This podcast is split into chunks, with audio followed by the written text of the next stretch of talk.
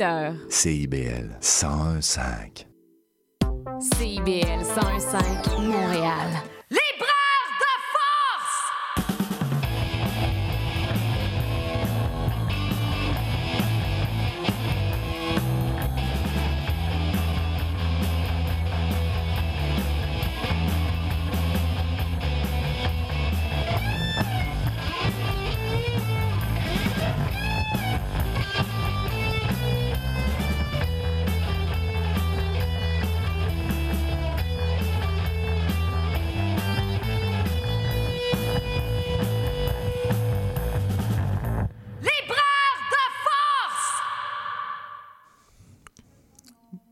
Bonsoir Montréal et bienvenue à Libraire de Force, émission 257.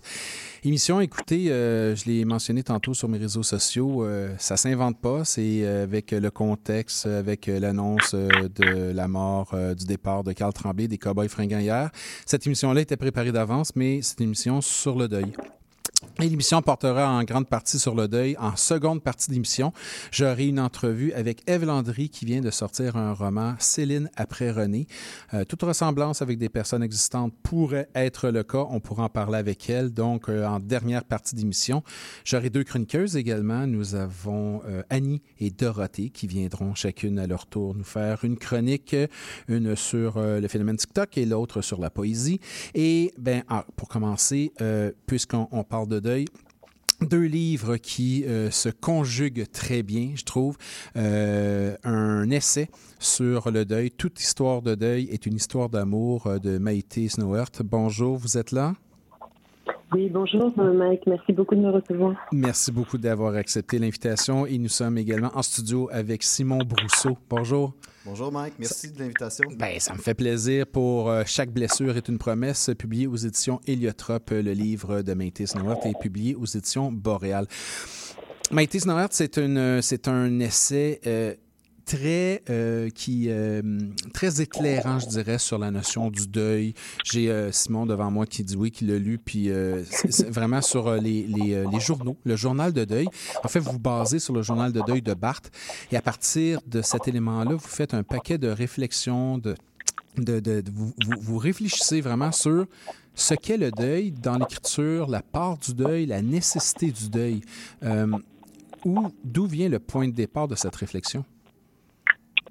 Alors oui, euh, en effet, le point de départ de cette réflexion, il est, euh, il est dans Barthes, il est dans le journal de deuil de Barthes, mais avant ça, déjà dans un travail que j'avais fait sur euh, l'œuvre de Philippe Forest, en particulier L'enfant éternel. Donc Philippe Forest, c'est quelqu'un qui m'avait marqué parce que c'est le cas d'un écrivain qui a commencé son œuvre romanesque à cause du décès de sa fille. Donc lui dit, on, on prendrait en l'effet, mais lui dit qu'il n'aurait pas écrit de littérature sans cet événement dans sa vie. Et en fait, euh, moi, j'ai toujours intéressé dans mon travail littéraire par les, cas de figure où l'écriture s'impose comme une absolue nécessité vitale. Et donc, euh, Forest, c'était vraiment quelqu'un qui m'offrait ce cas de figure où, voilà, l'œuvre romanesque, il était déjà essayiste, il est universitaire, mais l'œuvre romanesque, elle, devenait le langage, le seul langage possible dans l'expérience de deuil, pour raconter la, fidélité à sa fille. Et en fait, euh, euh, ce qui se passe avec le journal de deuil de Roland Barthes, c'est assez similaire. C'est-à-dire que voilà un, écrivain en deuil, un écrivain endeuillé, et qui a besoin de se tourner vers une pratique de l'écriture, même si elle est très fragmentaire, pour accommoder, pour acclimater euh, au quotidien ce que c'est que l'expérience d'avoir perdu sa mère, qui était sa compagne de tous les jours. Écrire sur la mort, écrire sur le deuil, est-ce que c'est quelque part chercher l'acceptation du phénomène ou en même temps, de l'autre côté, en faire le refus? Merci, c'est une très belle question. Euh, euh, les deux, j'ai envie de dire, parce que ce sont des écrivains, vous l'avez sans doute euh, relevé, effectivement, ce sont beaucoup des écrivains, je dirais, de la résistance. Mm-hmm. C'est-à-dire qu'ils sont absolument, ils sont absolument pas d'accord avec le fait d'avoir perdu leur, leur, leurs êtres chers. Donc, donc les journaux deuil, ce sont des écritures de la résistance et du refus. Et à la fois, évidemment, parce que nous sommes des êtres qui vivons dans le temps, euh, il y a quelque chose de l'ordre du mouvement, je pense, qui est restauré par l'écriture. C'est peut-être ça euh, finalement, la, dimension qui est intéressante aussi dans l'écriture, c'est qu'elle permet de nous remettre en mouvement. Donc, je ne parlerai pas d'acceptation, mais je parlerai d'une remise en mouvement par l'écriture. Ah, j'aime l'idée, euh, j'aime, euh, l'exactitude euh, du terme. Simon Brousseau, on, peut parler à quelque part dans votre livre, récit, c'est, un genre de, journal, non pas immédiatement de deuil, mais un journal de pré-deuil, quelque part, parce que vous écrivez à rebours par la suite, après la mort du père, mais vous racontez justement une situation où euh, votre père est atteint d'une maladie dégénérative et vous voyez vraiment tout le processus euh, et, le processus d'affaiblissement du père et votre processus d'affaiblissement également face à la mort du père? Oui, oui, euh, effectivement. Ben, ce qui avait de particulier peut-être dans ma situation, c'est que la mort de mon père était annoncée, puis il n'y avait aucun espoir possible. Donc la SLA, c'est une maladie dont on ne peut pas guérir. Euh, on, peut, euh, on peut vivre plus ou moins longtemps en étant atteint de cette maladie-là, mais le, ce, qui, se pointe à l'horizon, c'est la mort. Donc, dès que j'ai appris que mon père était malade, donc 14 mois avant sa mort, j'ai commencé à écrire un journal où déjà l'idée de sa mort à venir était présente et où j'essayais en quelque sorte de, mettre des mots sur cette expérience-là du deuil à venir. C'est difficile c'est touchant comme récit. Avant d'entrer en onde, euh, je, posais la question est-ce qu'on est dans le roman, est-ce qu'on est dans le récit, euh, est-ce qu'on est dans, dans, le journal? Euh, C'est un peu particulier parce qu'il y, a beaucoup de beaucoup d'ouverture, beaucoup de dénuement, je dirais, face à, à ce que le père vit et subit, mais face à l'auteur, un dénuement où vous êtes très ouvert sur vos émotions. Oui, tout à fait. Ben, en fait, euh, votre question me fait penser un petit peu à ce que Maïté disait à propos de l'écriture de la fiction. Puis tout mhm. à coup, l'écrivain euh, se retrouve un peu par la force des choses confronté au réel. Euh, en écrivant mes textes de fiction, j'ai souvent senti une espèce de, poids de la contingence, c'est-à-dire, pourquoi raconter telle chose plutôt que telle autre, parce que, bon, on est dans la fiction. Et là, mon projet, en fait, était tout autre. Hein. c'était l'opposé, c'était de raconter le réel dans, dans une forme de, de dénuement, sans artifice, sans, sans trop de construction. Euh, non plus. Et puis, euh, j'ai l'impression, après coup, que d'avoir écrit ce livre-là, ça m'a rapproché un petit peu de ce qu'on peut faire de plus essentiel ou de plus important dans l'écriture, c'est-à-dire réfléchir à notre condition euh, d'humain, notre condition de mortel. une condition à laquelle on préfère la plupart du temps pas trop penser parce que c'est ça peut être déprimant, parce que c'est désagréable, parce que c'est angoissant. Et c'est très personnel ce que je vais dire, mais c'est la, seule fois dans ma vie, je crois, que j'ai écrit en pouvant me dire euh, que j'étais en train de faire quelque chose de nécessaire, qui n'était pas contingent, mhm. euh, qui, avait, euh, qui avait du sens. Oui, ça a du sens. Inévitablement, ça, ça porte un sens très personnel. mais ça, ça, diffuse également une certaine forme de compréhension peut-être du deuil. Est-ce que, est, est-ce que le texte a été écrit en fonction d'une publication à la base?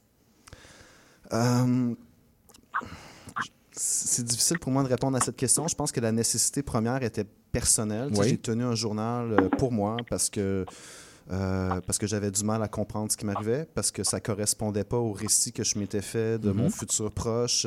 J'étais à l'époque père d'une jeune fille d'un peu plus d'un an je crois que j'avais pris pour acquis que mon père la verrait vieillir. Euh, moi et mon père, on se rapprochait par cette expérience maintenant partagée de la paternité. Mhm. Et puis, euh, dans un premier temps, il s'agissait tout simplement de, de, de, tenir, de, de, me tenir, de ne mhm. pas me défaire, parce que tout en étant dans un deuil anticipé, j'avais aussi ce rôle de père-là à jouer. Euh, et c'est par la suite là, que le, projet du livre est apparu. Euh, plus tard, quand mon père était dans les derniers stades de sa maladie, on en a parlé ensemble. J'avais cette envie-là d'écrire un livre euh, qui serait une sorte pas, pas dommage, mais une façon, disons, de, de, garder une trace de, son passage sur Terre, de notre relation, de tous les souvenirs qui, qui me restent de lui. Maïté, je pose la question parce que dans votre, euh, votre essai, toute histoire de deuil est une histoire d'amour. Euh, vous mentionnez qu'à la base, le journal, on, on pense à Barthes, le journal n'est pas écrit en fonction d'être publié. C'est un objet un peu embêtant, qui est une écriture, mais pas à la base nécessairement littéraire, parce que ce n'est pas fait pour être diffusé, c'est fait pour coucher justement un genre de malaise. Oui, c'est très juste. Euh, c'est pour ça que j'en fais une, une, méthode de deuil. Euh, plusieurs, en fait, quand donc vous savez sans doute que le journal de deuil a été euh, publié de façon posthume par Éric Marty, Mhm. parmi plusieurs autres inédits euh, de Roland Barthes qui n'avaient jamais vu le jour.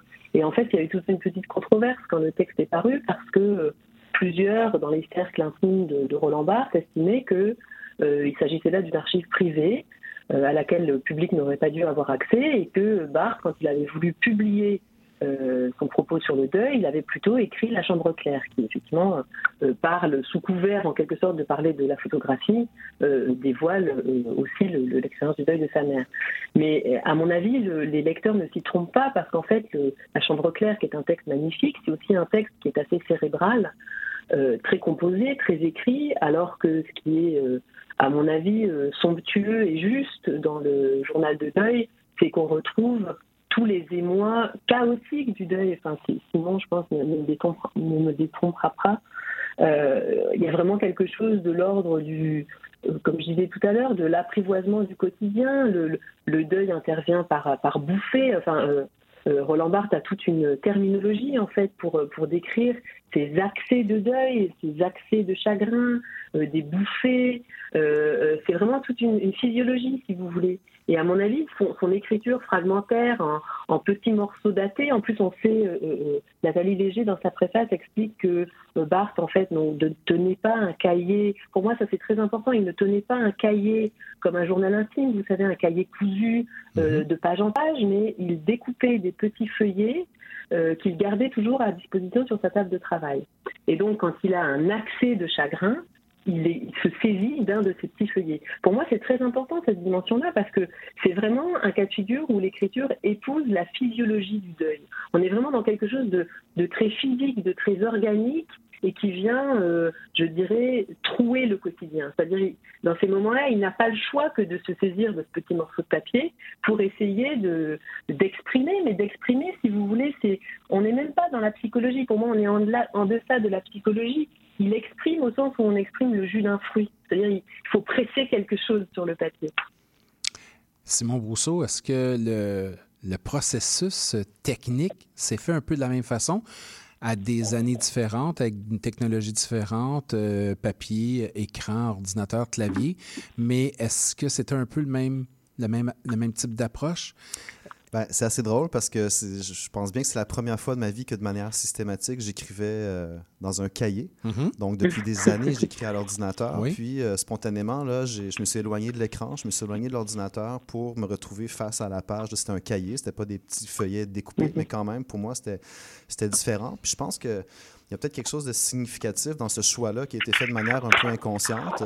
Euh, L'écran d'ordinateur, on est déjà dans une forme de sociabilité avec les, les courriels qui, euh, qui, qui font ding, Oui. puis euh, les réseaux sociaux, alors que face à la page, ben, je me retrouvais véritablement seul avec moi-même, puis seul surtout euh, face à l'idée de la mort. Et euh, pour rebondir à- sur ce que Maïté disait à propos du, euh, du journal de Roland Barthes, je trouve qu'il y a un truc assez intéressant aussi dans ces textes-là qui n'étaient pas destinés à être publiés, c'est qu'on peut euh, faire œuvre euh, bon, littéraire, ou en tout cas œuvre écrite, sans avoir l'idée d'un lectorat. Euh, puis moi, c'est une idée à laquelle je crois depuis un petit bout de temps, en fait. Puis même, j'y croyais avant d'écrire euh, ce texte-là. Euh, c'est une idée qui existait déjà il y a fort longtemps. Par exemple, euh, il y a les exercices spirituels dont parle Pierre Hadot. là, C'est un spécialiste Mhm. des auteurs de l'Antiquité grecque. Puis euh, dans les exercices spirituels, par exemple, ceux de Marc Aurèle, il n'est pas vraiment question d'un public. Ce pas des textes qui sont destinés à publication. C'est des textes qui sont écrits pour faire du ménage dans ses pensées, pour clarifier sa pensée, clarifier son rapport au monde Mhm. et peut-être aussi s'aider à vivre un peu. Euh, puis moi, c'est cette expérience-là que j'ai vécue en écrivant dans mon cahier à chaque jour. Euh, J'avais ce moment-là qui était comme un rituel où euh, je me plaçais face à la situation de mortel de mon père, mais aussi la mienne, celle de ma conjointe, celle de ma fille. Puis c'est sûr que maintenant, le, le, texte est publié, donc je, donne peut-être l'impression aux auditeurs de me contredire, mais il y a vraiment eu cette étape-là, première, mhm. qui, est, qui, est, fondamentale à mes yeux, puis qui permet le texte euh, publié par la suite, peut-être. C'est intéressant, Maïté, parce que souvent, euh, on va parler avec des auteurs, des autrices, et les gens vont dire Ah, oh, mais moi, j'écrivais pas pour être lu, hein. c'était pour moi, c'était mhm. soit pour euh, enlever mes démons, c'est soit pour m'apaiser, tout ça. J'ai comme l'impression que le cahier de deuil, le journal ou le cahier de deuil, comme on mhm, parle de ton mhm. côté, Simon, euh, c'est vraiment, mais l'essence première, l'essence la plus pure de l'écriture pour soi est vraiment là une, forme, et là peut-être justement le côté organique du papier, une forme de communication la plus pure avec l'autre, mhm. la personne partie. Est-ce que est-ce qu'aujourd'hui, exemple, euh, le, journal de Barthes aurait été écrit de la même façon? Est-ce qu'il aurait utilisé encore ses petits cahiers, ses petits papiers? Est-ce que la technique, même si elle avait changé, aurait donné malgré tout le même résultat, Maïté? Moi, j'ai l'impression que dans son cas, il aurait continué à travailler comme il le faisait parce que mhm. c'est quelqu'un qui était vraiment très familier du, de toutes sortes de modalités. C'était quelqu'un qui était très attaché à ses crayons, à, ses instruments d'écriture, à, à, tenir un répertoire, un une sorte de grand fichier. Tiffany Samoyo en parle très bien dans sa biographie. Euh, donc, il a tenu tout au long de sa vie ce fichier.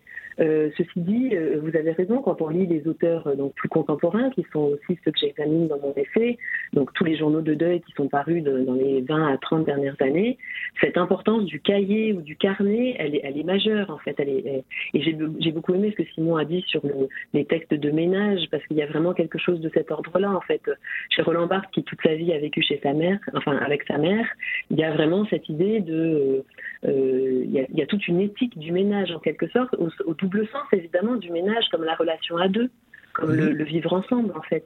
Et donc, euh, euh, dans, chez la plupart des auteurs de journaux de deuil actuels, on retrouve en fait cette, cette relation très fine et très, euh, très capitale, en fait, au quotidien et au familier. Donc je pense qu'en effet, dans l'écriture dans manuscrite, il y a quelque chose de l'ordre de l'entretien de soi-même.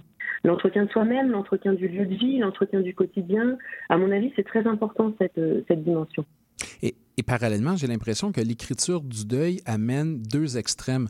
En page 91, Maïté, vous écrivez Il faut s'affairer, l'endeuillé plein du sentiment de choses à faire. Simon, de ton mm-hmm. côté, on lit que le deuil à venir de ton père te paralyse.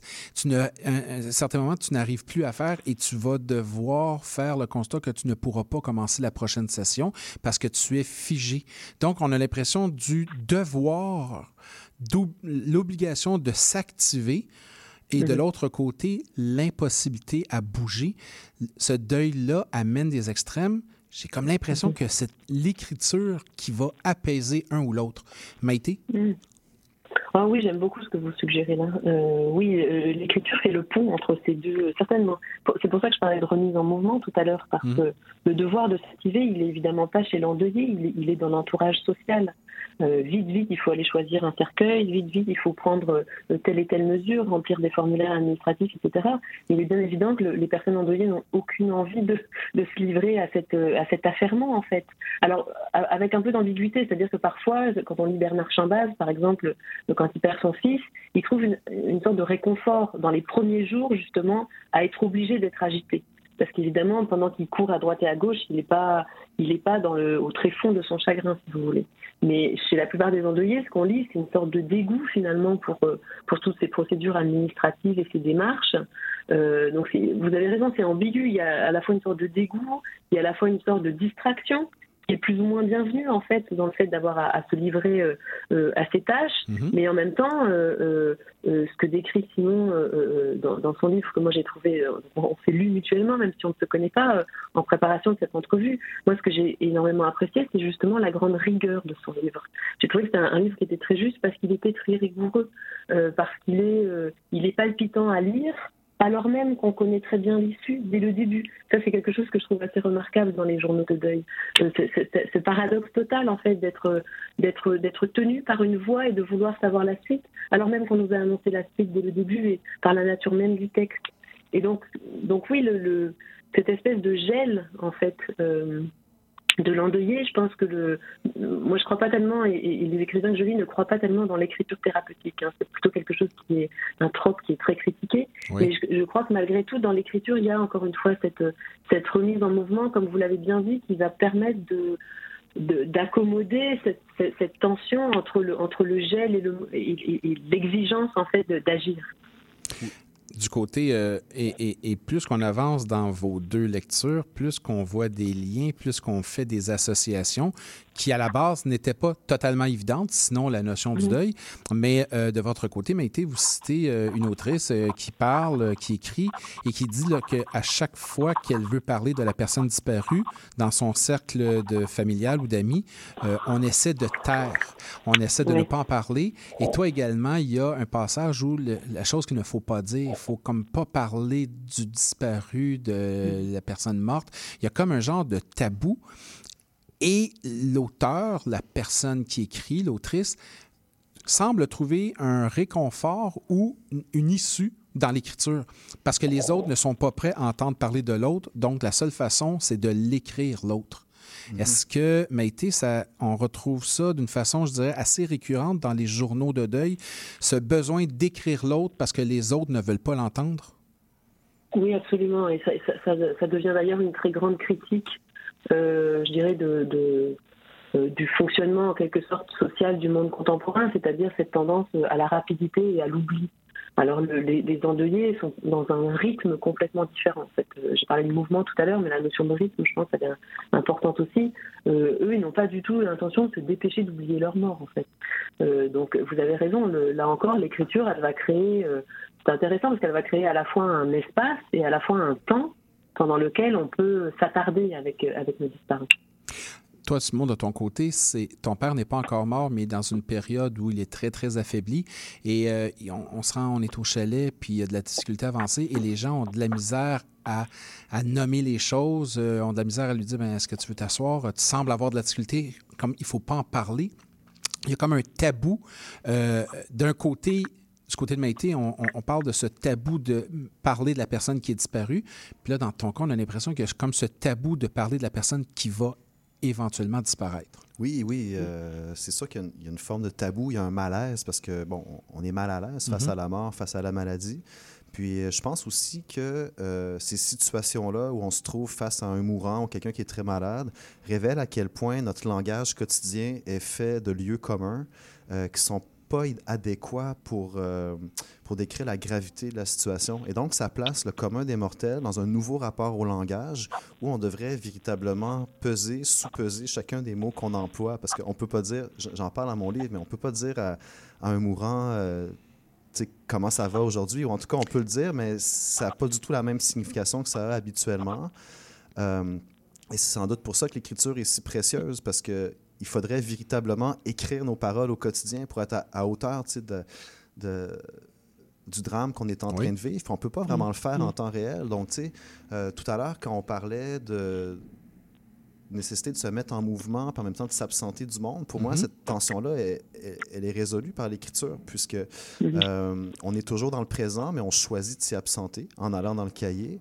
Et il y a comme une autre temporalité qui, qui se déploie en quelque sorte dans l'écriture où euh, on prend notre temps pour nommer les choses parce que ces choses-là méritent qu'on prenne le temps de bien les nommer. Et euh, cette temporalité-là aussi, elle est, comme chargée du passé en quelque sorte, chargée de, nos souvenirs qui, qui acquièrent une nouvelle signification. Mm-hmm. Euh, les souvenirs sont les mêmes, mais ils n'ont plus le même sens. On leur donne un, surplus de signification en quelque sorte. Euh, et ça, ça, ça, permet, je pense, de, de, de résister à l'espèce d'impératif de notre époque, de, de poursuivre la marche vers l'avant, puis de devoir guérir rapidement, puis retourner au travail, puis de pouvoir dire euh, je vais bien, mm-hmm. alors qu'on n'a pas véritablement envie de le dire. Euh, ouais. Donc, euh, J'aime ce que tu dis quand tu dis qu'il y a un genre de lieu commun du langage. personne qui va mourir, lui demander si ça va bien, ça semble quasiment déplacé. Puis on retrouve ça du côté euh, du journal de Barthes où des fois il utilise des termes très simples. Il y a des phrases très simples où son émotion se décrit en une simple phrase. Donc, dans le littéraire, on aurait pensé ou on rechercherait une formulation plus littéraire, mais lui a besoin de dire telle quelle l'émotion qui sort de lui. Maïté, ça, on le retrouve fréquemment. Oui, vous avez raison, il y a ce double mouvement en fait, c'est-à-dire il y a quelque chose de très lapidaire dans les journaux de deuil, hein. ce, sont autant de, pierres qu'on pose là un peu d'une façon rituelle en quelque sorte. Mm-hmm. Euh, donc parfois avec un, comme vous le dites, un souci de simplicité, d'immédiateté, surtout de, saisir l'émotion immédiate, hein, surtout chez Barthes. Mais à la fois, les journaux de deuil, donc à l'exception de Barthes, dont on a euh, comme je l'ai dit, publié les feuillets euh, euh, postérieurement à, sa mort. Mhm. Mais dans les autres journaux de deuil qu'on lit aujourd'hui, c'est intéressant parce qu'on trouve le double mouvement, c'est-à-dire très souvent ce sont des auteurs qui ont une pratique du journal, une sorte de journal premier, mais nous, les textes que nous lisons, ce sont des textes qui ont été recomposés d'une façon qui est parfois très sophistiquée. Donc euh, euh, ça, c'est une chose qui m'a beaucoup intéressée, enfin qui, intéresse un, une lectrice ou, une personne littéraire, mhm. c'est qu'on a le double, le double mouvement donc de, du, comment dire, de cette première écriture très brute, euh, parce qu'il y a le souci justement de rendre l'expérience dans sa brutalité, sans l'atténuer, sans le féminiser, sans la minimiser, et en même temps de l'insérer dans une forme comme si on voulait la sertir en quelque sorte. Si vous voulez penser un peu à une sorte de bijou, une sorte d'écrin. Pour moi, le, les journaux de deuil, ce sont des écrins mhm. très sophistiqués. Euh, je parle de, de, petites fêtes littéraires. Ce sont des textes qui sont souvent extrêmement novateurs, mais au cœur desquels on va retrouver cette espèce de brutalité première, au point que parfois les auteurs se citent, se, citent depuis leur, leur, journal premier. Alors je ne sais pas, euh, euh, c'est quelque chose d'ailleurs euh, que je serais intriguée de, savoir en ce qui concerne Simon. Est-ce qu'il y a eu un travail en deux temps aussi comme ça, d'abord de, un, premier travail brut et puis ensuite de sertir des phrases sélectionnées, ou bien est-ce qu'on livre finalement, Simon, ton journal? Simon va pouvoir nous répondre immédiatement. Après, on va faire une petite pause musicale et il y aura une pause par la suite. On va aller écouter Vincent Delerme qui nous chante Je ne veux pas mourir ce soir et on revient avec Maïté Snowert et Simon Bourseau immédiatement après.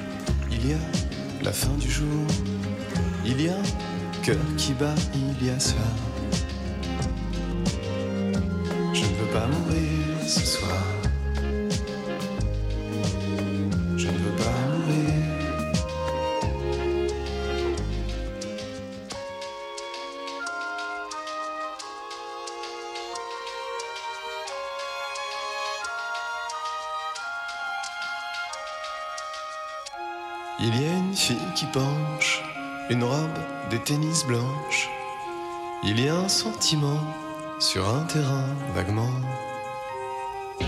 Il y a une fille qui penche, les deux mains dans les manches. Il y a une ville autour, il y a la fin du jour.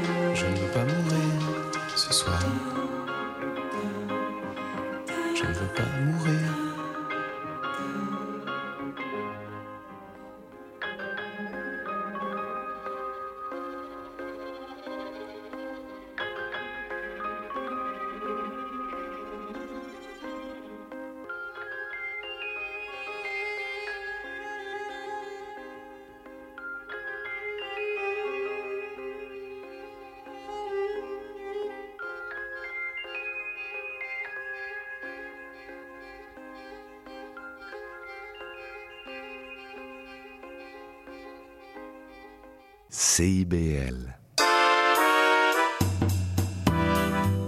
Vite, vite, vite, dépêche-toi, le bingo de CIBL commence. J'arrive, j'arrive. Bon, je pense que j'ai tout, chips, breuvage, les tampons de bingo, un rouge pour moi, un bleu pour toi. Ok, ok, mais les cartes? Quoi, les cartes? Bah les cartes de bingo. Ah, non, j'ai complètement oublié. Les cartes de jeu de bingo de CIBL sont disponibles dans un point de vente près de chez vous. Consultez la liste sur notre site web au CIBL1015.com sous l'onglet Bingo de CIBL. Et venez jouer avec nous tous les dimanches dès 16h et invitez vos amis. Et surtout, pour jouer au bingo de CIBL, n'oubliez pas d'acheter vos cartes.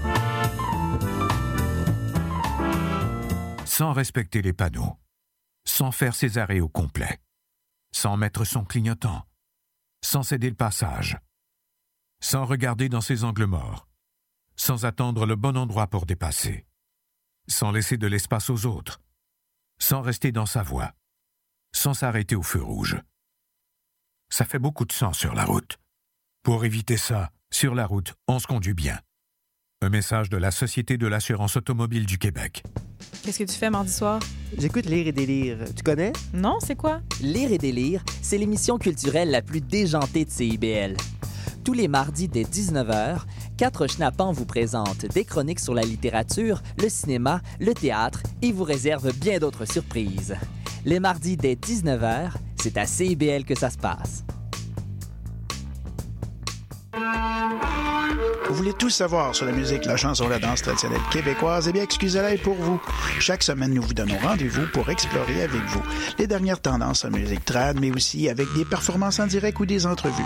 En compagnie de Marc Bolduc, chaque semaine, le dimanche 18h, en rediffusion les mercredis 11h sur les ondes de CIBL 101.5.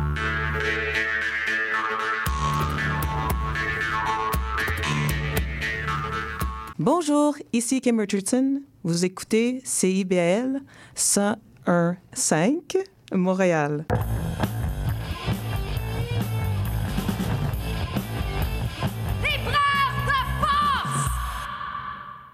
De retour à Libraire de Force avec Maïté Snowart et Simon Brousseau. Maïté posait une question pour Simon juste avant qu'on quitte pour la musique.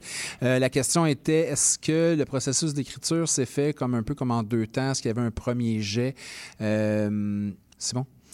Euh, ben, on retrouve des, des, passages, des phrases que j'ai reprises telles quelles dans, dans mon journal mais euh, j'ai dû faire tout un travail euh, d'élagage puisque euh, je ressassais les mêmes idées. C'est quand même un journal que j'ai tenu pendant 14 mois, à Oui. tous les jours, donc il était assez volumineux. OK, oh oui. Et oui, voilà, j'avais tendance à aborder les mêmes thèmes. Tu sais, parfois, il y avait des phrases même qui étaient presque identiques, ce qui est un peu troublant parce que je me rappelais pas de les avoir écrites la Mhm. première fois.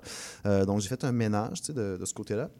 Puis en fait, le, autant le, le journal a été écrit de manière spontanée, de manière rituelle, autant le livre, lui, a été construit comme un objet littéraire. Donc, euh, je l'ai je l'ai fait lire à des proches, je l'ai Mhm. écrit et réécrit et euh, peaufiné. Euh, même, je dirais que j'ai jamais autant retravaillé un manuscrit que celui-là. Donc, la, la métaphore que Maïté employait tout à l'heure du, du travail de joaillerie, euh, elle, me, elle me parlait beaucoup puisque c'est un petit peu ce que j'avais l'impression de faire avec Oui. mes chapitres qui sont très courts. Euh, j'ai coupé beaucoup dans le gras, là, si, euh, si on veut. Mhm. Euh, C'était important pour moi c'est un peu bizarre à dire, mais c'est important pour moi que ce livre soit pas très littéraire, au sens Oui. où il y a des effets littéraires un peu clinquants. Oui, on peut comprendre. Donc, euh, sans doute que les premières versions étaient un peu plus dramatiques, un peu plus appuyées, un peu plus dans le pathos. Et euh, ça, c'est quelque chose que j'ai voulu, disons, éliminer le plus possible dans le texte. Je ne dis pas qu'il n'y en a pas du tout. Et euh, c'est aussi un livre que j'ai construit à l'envers, c'est-à-dire que le tout dernier chapitre qui s'intitule La signature, c'est le, Mhm. le premier texte que j'ai écrit si on, ex- on exclut le journal. Donc, j'ai commencé par la fin. Et par la suite, j'ai écrit le reste. Euh, Maïté, est-ce qu'il y a. Je pose la question à Maïté. Je pourrais la poser à Simon, mais je la pose à Maïté. Tu vas comprendre pourquoi. Est-ce qu'il y a quelque chose, à quelque part, d'indécent dans le journal de deuil? D'indécent dans le sens où on impose, j'utilise des guillemets que vous ne voyez pas, on impose des émotions très personnelles, une situation très personnelle à des gens qui sont des lecteurs et des lectrices consentants malgré tout, mais euh, euh, des, des trucs à des gens qui, qui ne les, entre guillemets, ne les concernent pas. Alors, il y a une réponse très simple que j'ai même pas besoin de réfléchir moi-même. Elle, elle était déjà chez Duras quand elle écrivait euh, Hiroshima, mon amour. Elle disait que le scandale, c'était pas euh, qu'elle écrive Hiroshima, mon amour, c'était Hiroshima. Et le- quelqu'un comme Bernard Chambaz ou comme Philippe Forest, qui ont perdu des enfants, ont exactement la même réponse. Ils vont dire quelque chose comme Il n'y a de scandale que cette indécence-là, la mort de l'enfant. Et je pense que c'est une, vision éthique qui est partagée par tous les auteurs. C'est-à-dire le, le- vrai scandale, la vraie indécence, elle est dans la mort, elle est dans le fait que on puisse à la fois aimer et perdre, ou bien que perdre, ce soit le revers nécessaire d'aimer. C'est chez Barthes aussi d'ailleurs qui dit euh, quel Lucifer a inventé en même temps l'amour et la séparation. Et c'est- ce qui vient sous-tendre en fait aussi le titre, le titre de mon essai, c'est qu'on on n'a pas l'un sans l'autre en fait. C'est ce qu'on apprend un peu à la dure hein, quand, on, quand on commence à perdre des proches. On n'a pas l'un sans l'autre. Le, le, le deuil, c'est pas le contraire de l'amour, c'est l'envers, l'autre face, le, le dernier âge. C'est encore une continuation de l'amour. Et le deuil de l'un entraîne la réflexion sur le deuil des autres. Euh, Tu le mentionnes, Mhm. Simon, que la réalité de la mort face à ton père est encore plus grande quand tu le sais, mais tu t'aperçois que toi, tu es père également. Mhm. Et que là, ça change beaucoup ta perspective, ta vision de fils d'un côté et de père de l'autre. Mhm. Ben oui, c'est certain.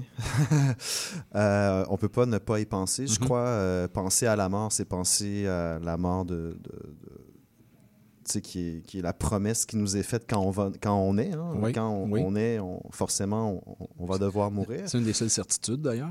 Oui, hein, La mort. c'est ben oui, effectivement, c'est c'est vrai. On sait Mhm. tous que, que nous allons mourir. C'est une des, des certitudes Ouais. les plus solides euh, qu'on peut avoir. Puis euh, c'est pour ça que moi aussi, hein, par rapport à la question de l'indécence, euh, l'indécence est du côté de la mort des enfants, de la mort des gens qu'on aime. Puis il y a peut-être même quelque chose d'indécent aussi à pas vouloir entendre parler de la mort.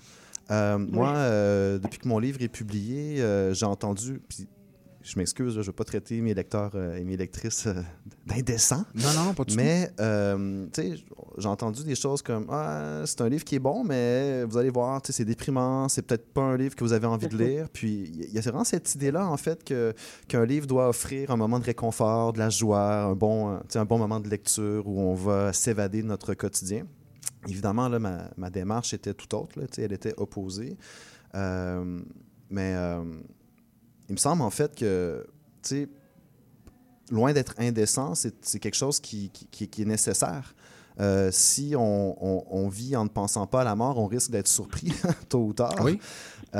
Et donc, à mon avis, il y a quelque chose de. Je ne sais pas exactement comment le nommer, mais peut-être quelque chose de nécessaire tu sais, à, à réfléchir à la mort, même si c'est désagréable. euh, tu sais, Puis c'est- au fondement de la, de, de la philosophie. tu sais, Vivre, c'est apprendre à mourir. Oui. Euh, puis il me semble que tu sais, si, si je peux arriver à faire quelque chose d'important par l'écriture, ben, c'est peut-être de réfléchir à ma condition de mortel. C'est un sujet qui est sérieux, c'est un sujet qui est Mhm. important, euh, qui n'a rien d'indécent. Euh, Ce que dit Simon, c'est intéressant, Maïté, parce que euh, on, on parle là, de. de- on, on- on présume. c'est un texte qui va être lourd, c'est pas un texte, parce qu'on pense qu'un texte doit être divertis- divertissant. Mais là, je pense à la notion de divertissement, qui est à quelque part le sortir de soi. Puis on parlait tantôt de remise en mouvement. Donc, c'est un recul, c'est sortir de soi. Et à quelque part, Maïté, le journal de deuil, c'est un divertissement pour la personne qui l'écrit, dans le sens où elle s'autorise à sortir d'elle-même pour mieux se retrouver. Oui, à sortir d'elle-même pour mieux se retrouver, mais aussi ce que j'ai découvert euh, plus tardivement dans mon travail, c'est que elle va vers une communauté. C'est peut-être ça aussi qu'on on perd un peu trop de vue, c'est que on a l'impression parce que ce sont des écrits très personnels, euh, très singuliers, alors ils seraient forcément un peu euh, euh, re- renfermés sur eux-mêmes, refermés sur eux-mêmes. Alors que c'est pas du tout ça qui se passe. Moi, pour moi, c'est pour ça que c'était important, pour ça que j'ai fait l'essai. C'était important pour moi de montrer qu'il y avait un corpus de texte. Qu'est-ce que c'est un corpus de texte sinon une communauté d'auteurs Et en fait, ces auteurs-là, justement, loin d'être chacun tout seul dans son coin, c'est ce qui, à mon avis, est très, est très fort et très singulier dans ce qui se passe actuellement, Mhm. c'est qu'on a là des dizaines et des dizaines de textes. Et ce qui se passe dans les dernières années, qui est très émouvant à, à- à- à- à voir se dérouler, c'est que les, les auteurs de journaux de deuil commencent à se référencer entre eux. Donc vous allez avoir un tel qui va écrire la préface de tel autre, ou bien à l'occasion d'une traduction dans une autre langue euh, ou dans un autre pays. Enfin, donc ça devient des, modalités d'accompagnement littéraire. Et là, vous vous rendez compte en fait que, ben, euh, Simon a raison, hein, on n'a pas envie d'entendre entendre parler, on se fait dire que nos livres sont tristes, etc. Mais en vérité, quand on creuse un petit peu, on s'aperçoit que ben, on n'est pas du tout les seuls à être endeuillés. On a toute une communauté out there, si j'ose dire, euh, qui circule dans le monde. Et puis à tout moment, chaque jour, quand vous allez au magasin, à la pharmacie, euh, faire de l'essence, mais vous savez pas si la personne qui est en face de vous, elle n'est pas endeuillée. En fait, les, les chances sont bonnes que chaque jour, dans nos interactions les plus ordinaires, on est en contact, évidemment, sans le savoir, ou je dirais malheureusement sans le savoir, parce qu'aujourd'hui on n'a plus de, on porte plus un brassard noir sur sur le bras, on n'a plus de moyen de savoir que les autres sont endeuillés. Mhm. Mais ça ne veut pas dire qu'ils le sont pas. Et, et je sais pas, pour moi, lire ces textes-là ensemble, les uns avec les autres, ça m'a révélé cette très grande richesse parce que il faut pas s'imaginer seulement des solitudes séparées les unes des autres, mais il faut s'imaginer au contraire une conversation. Ce, à quoi nous donnent accès ces textes aujourd'hui, c'est d'une très grande richesse parce que on a maintenant une conversation entre les endeuillés. Cette conversation, ils sont pas en train de la tenir au-dessus de nos têtes, ils sont en train de nous y inviter puis de nous la faire partager. Et donc moi, c'est des ça, peut sembler paradoxal, je crois que ça n'est pas du tout en fait, mais moi, ce sont des textes dans lesquels je me sens vraiment bien. Je ne Mhm. trouve pas que ce sont des textes tristes. Je ne vous dis pas que ce pas des textes déchirants, hein, mais ce pas des textes qui me laissent triste, ce sont des textes dans lesquels j'entre dans une tendresse qui est considérable. C'est le cas de euh, Chaque blessure est une promesse. Mhm. Euh, je, je veux dire, on a tout, tout cet amour qui continue. Euh, je, je lisais il n'y a pas très longtemps quelqu'un qui disait euh, que le deuil, en fait, c'est l'amour non exprimé. Hein, c'est quand la personne disparaît, qu'est-ce qu'on fait avec tout cet amour qui continue? Parce Oui. qu'en nous, ça continue. Et donc, ce que je crois que nous donnent les auteurs de journaux de deuil, incluant Simon Brousseau, c'est de nous donner la suite de leur amour. Alors moi, si les gens trouvent ça triste, la suite de l'amour, je, bon, bah, je, je, on- je peux rien dire. Je veux dire, c'est à chacun son goût et à chacun son, sa, sa préférence. Mais moi, je vois rien de triste dans la continuation de l'amour. Au contraire, ça me, ça me donne beaucoup de- d'espoir. Je vois Simon qui semble d'accord avec oui, le sujet. Oui, ben, je, je trouve ça très beau ce que Maïté est en train de dire. Puis euh, je, je me reconnais dans ce qu'elle décrit, c'est-à-dire que euh, en écrivant ce texte, euh, j'ai eu envie d'aller lire d'autres auteurs qui ont, qui ont écrit à propos du deuil, à propos de la mort, puis euh, sans dire que c'est thérapeutique ou réconfortant, il y a vraiment euh, le sentiment de, de- de tout à coup euh, réfuter la, la solitude, je dirais. C'est-à-dire que Oui. euh, à la fois, le deuil, c'est une expérience qui est extrêmement singulière, puis c'est aussi l'expérience la plus commune. hein. On va tous en vivre, on va tous Oui. mourir. Euh, puis je pense qu'il y a vraiment quelque chose qui fait du bien euh, à tout à coup se rappeler par la lecture, hein, par l'écriture, que on n'est pas seul dans cette expérience solitaire. Mhm. oui. Ouais. Euh, Ouais, c'est un très bon. C'est intéressant, c'est un très bon point. Il nous reste un peu de temps avec Maïté.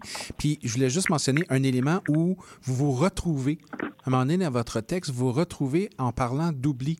Parce que du côté de Maïté, on, on s'aperçoit que le journal est un élément qui fait que, justement, on essaie d'éviter d'oublier. Donc, on couche sur papier, on réfléchit à la personne qui est qui n'est plus là, mais toujours vivante dans la mémoire, dans le passé, dans les souvenirs, tout ça.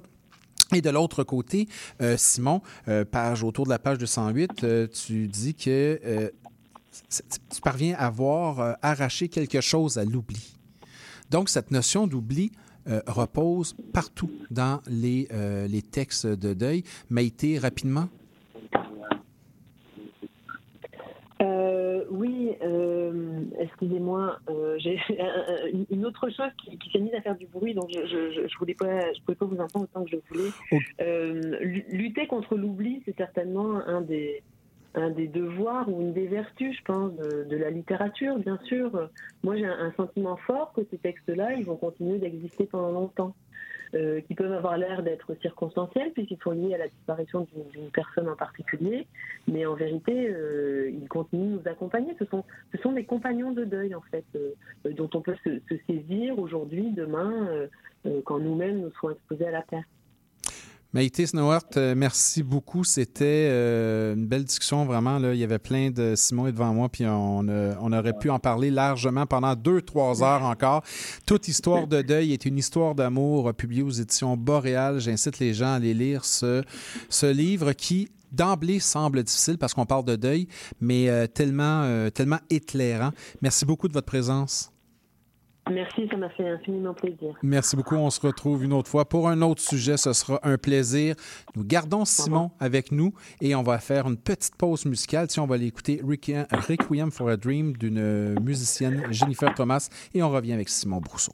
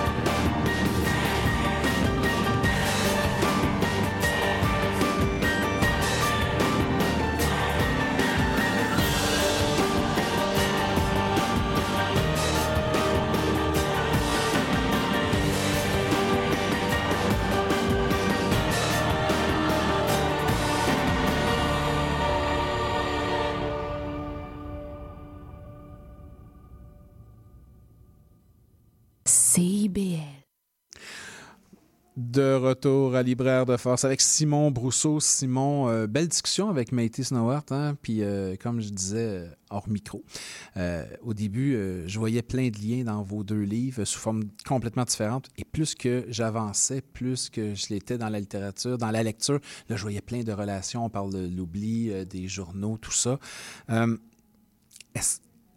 Est-ce que de ton côté, comme c'est un, un- une écriture, comme je, comme je disais, un peu pré-deuil également, t'en, t'en as parlé avec le sujet de ton texte, c'est-à-dire ton père? T'en as parlé avec ton père?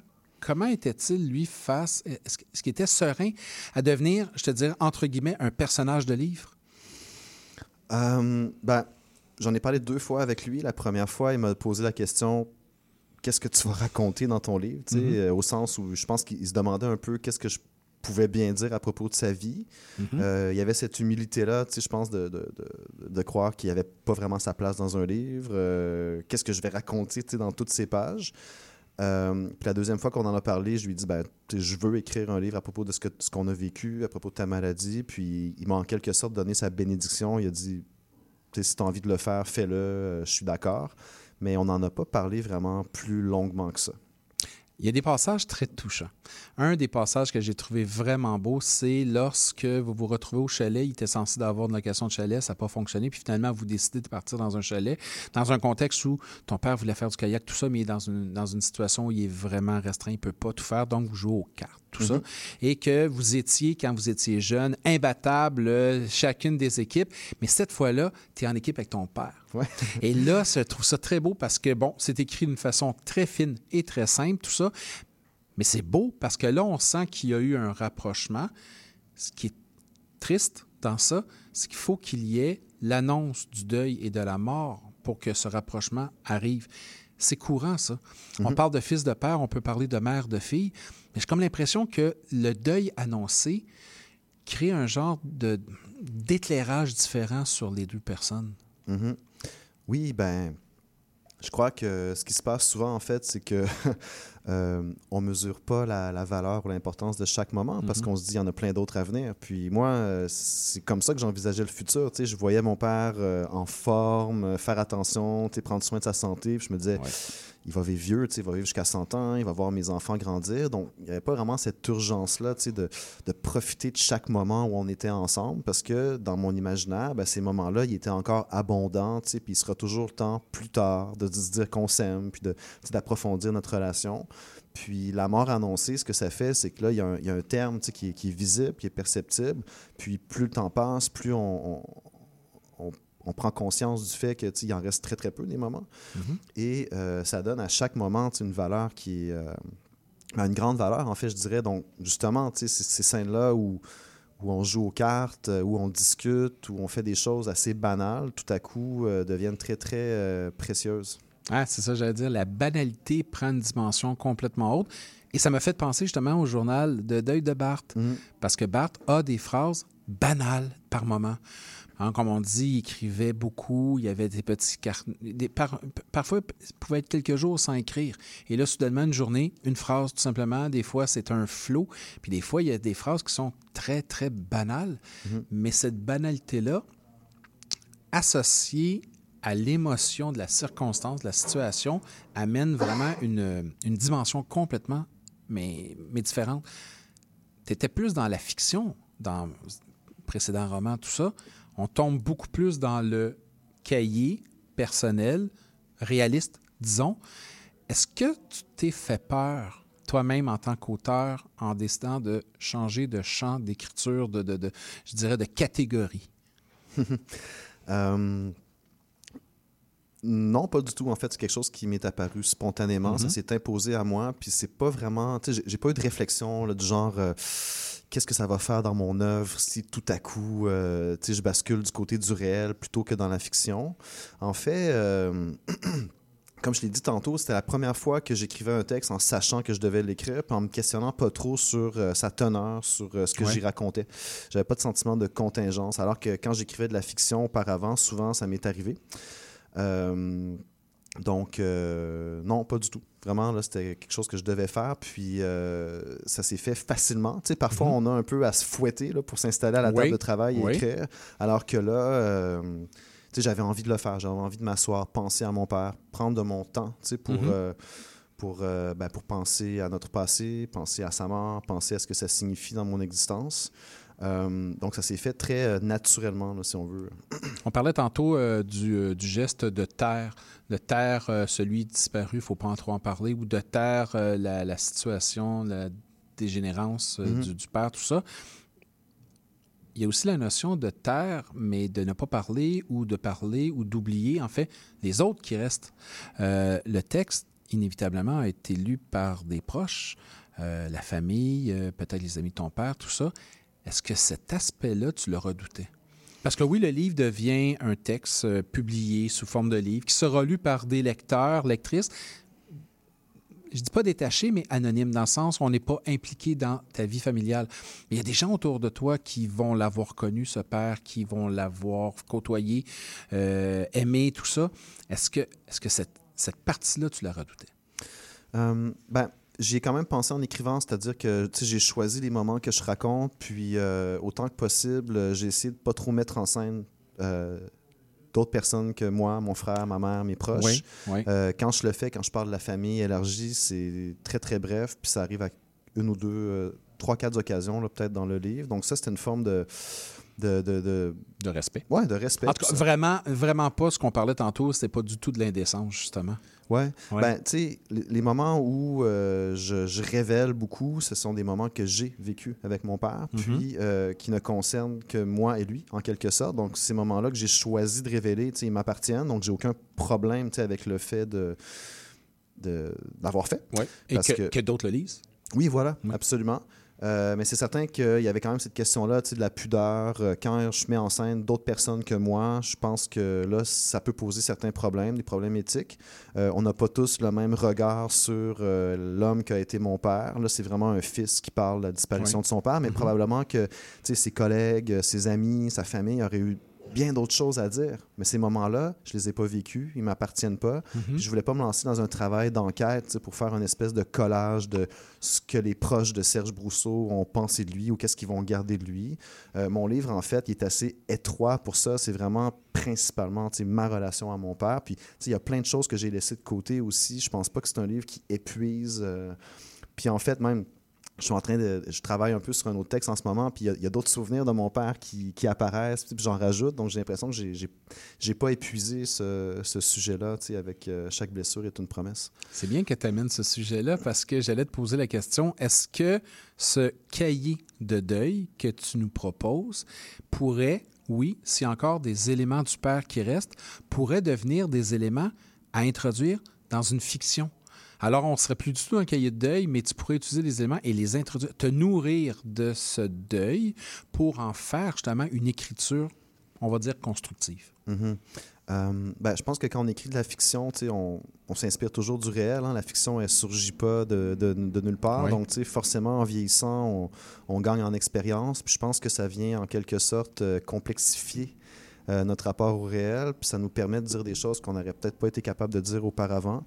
Euh, je, je sais pas, euh, je pense pas avoir écrit beaucoup à propos du deuil avant ce, ce texte-là. Puis maintenant, je- évidemment, je me sentirais plus en mesure de le faire. Donc, je pourrais sans doute me, me servir de ma propre expérience comme d'un tremplin pour, par exemple, représenter le, le, le deuil d'un personnage. Mhm. Euh, alors qu'auparavant, peut-être j'aurais eu une espèce de, de malaise à le faire parce que j'avais jamais vraiment vécu de deuil Ouais. très important Oui, avant certaines de formes père. de réticence, euh, de, de, de gêne, même à ouais, la de gêne, ouais, Tu sais, C'est un sujet qui Oui. est tellement grave. Oui. euh, euh, Tu peux maintenant un peu plus t'autoriser à le faire. oui, tout à fait. Ouais. Simon Brousseau, Chaque blessure est une promesse aux éditions Héliotrope. Un beau cahier de deuil, un beau récit sur le père. Très beau texte. Merci beaucoup d'être là. Merci de m'avoir invité. Ça me fait plaisir et tu reviens quand tu veux, pas de souci. On Avec fait, plaisir. On fait une petite pause et on revient avec la chronique d'Annie. CIBL 101.5 Montréal. Envie de t'impliquer dans le présent et le futur de CIBL? L'Assemblée générale annuelle de ta radio communautaire francophone de Montréal aura lieu le 11 décembre à 18h30 au même Centre des mémoires montréalaises. Pour y participer et obtenir plus d'informations, deviens membre sur notre site Internet au www.cibl1015.com en consultant l'onglet Devenir membre et abonne-toi au CIBLien, l'infolettre officielle de CIBL. Ta radio compte sur toi. C'est l'émission qui plonge chaque semaine dans un courant musical fascinant, ses origines, ses meilleures chansons et ses artistes. Joignez-vous à moi, Sophie Chartier et mes invités les vendredis à 20h30 sur les ondes de CIBL 101.5 pour un voyage de musique et de découverte. Et oui, la vie de famille comprend son lot de défis. Ici Chantal Rodet, votre animatrice et coach familial. Je vous invite à écouter mon émission Au cœur de la famille, qui est diffusée tous les mercredis soirs à 19h sur les ondes de CIBL 101,5 FM Montréal. Chaque semaine, j'aurai l'occasion de vous partager des conseils et des anecdotes qui, je l'espère, vous donneront un second souffle pour vous aider à faire face aux défis que vous rencontrez au quotidien. C'est un rendez-vous tous les mercredis soirs, 19h, sur les ondes de CIBL.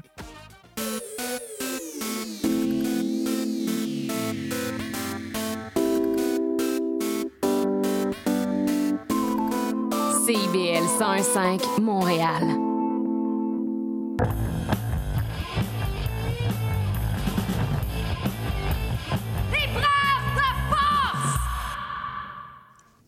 De retour à Libraire de Force avec Annie Landreville et sa chronique euh, qui va nous parler de poésie et particulièrement, je pense aujourd'hui, tu vas nous parler de marche, de déambulation.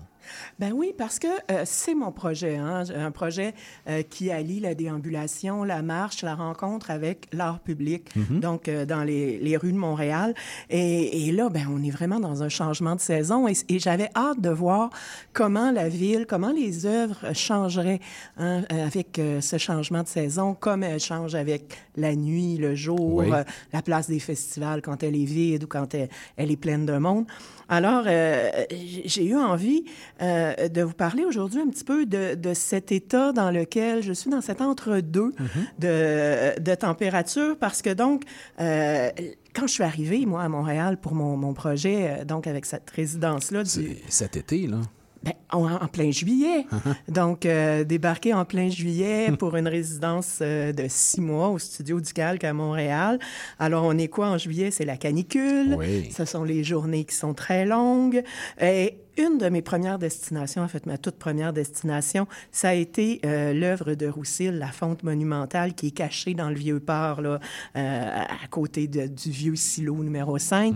Et c'était vraiment un lieu euh, de fraîcheur, d'arbres, d'eau, hein, parce que le fleuve veut, veut pas, même si c'est une petite rivière. Ici, le fleuve, là, on s'entend? Ouais, mais- oui, mais il est quand Mais même là. c'est efficace quand même. Il y a un petit vent qui vient de Longueuil. Voilà, il y a un petit vent qui vient de Longueuil et qui passe par Habitat 67. Euh, et donc, c'était magnifique. Puis j'avais vraiment hâte de découvrir cette œuvre-là à laquelle je retourne régulièrement et qui, d'ailleurs, maintenant, on peut la voir un petit peu plus de l'extérieur parce que Parce les feuilles tombent. les feuilles tombent. Donc, on voit la, la fonte monumentale de, de Roussil. Mais une de mes premières sorties, c'était en plein pendant la saison des festivals. Donc, je suis partie du Vieux-Port, j'ai monté la rue McGill, arrêté face au 360 parce que qu'est-ce qu'il y a en face du 360 McGill? C'est l'immeuble Gérald Godin et il y a des structures qui évoquent les murs des fondations de Montréal en 1717. De chaque côté de la rue, on voit l'épaisseur des murs Mhm. en hauteur. Et donc, j'ai longé le square Victoria, tourné sur Saint-Antoine et je me suis dirigée vers la joute de Riopelle. Parce que la joute de Riopelle est une de mes œuvres phares euh, à Montréal. D'ailleurs, le projet que j'ai commencé à, à faire en lien avec l'art public vient de Riopelle et d'une relation que j'ai développée avec son hommage à Rosa Luxembourg, qui est au Musée des beaux-arts de Québec Ouais. depuis plusieurs années. Moi, ça fait 20 ans au moins qu'à chaque fois que je vais à Québec, je vais au musée, je m'installe devant l'œuvre et j'écris en résonance avec cette œuvre-là qui ne me raconte jamais la même histoire.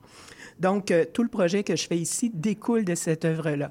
J'avais vraiment hâte d'arriver à la joute et de la voir se dévoiler dans toute sa splendeur. Est-ce que vous connaissez la joute de Riopelle? J'avoue ne pas la connaître. Eh bien, c'est à la place Riopelle, qui est juste à côté du euh, Palais des Congrès.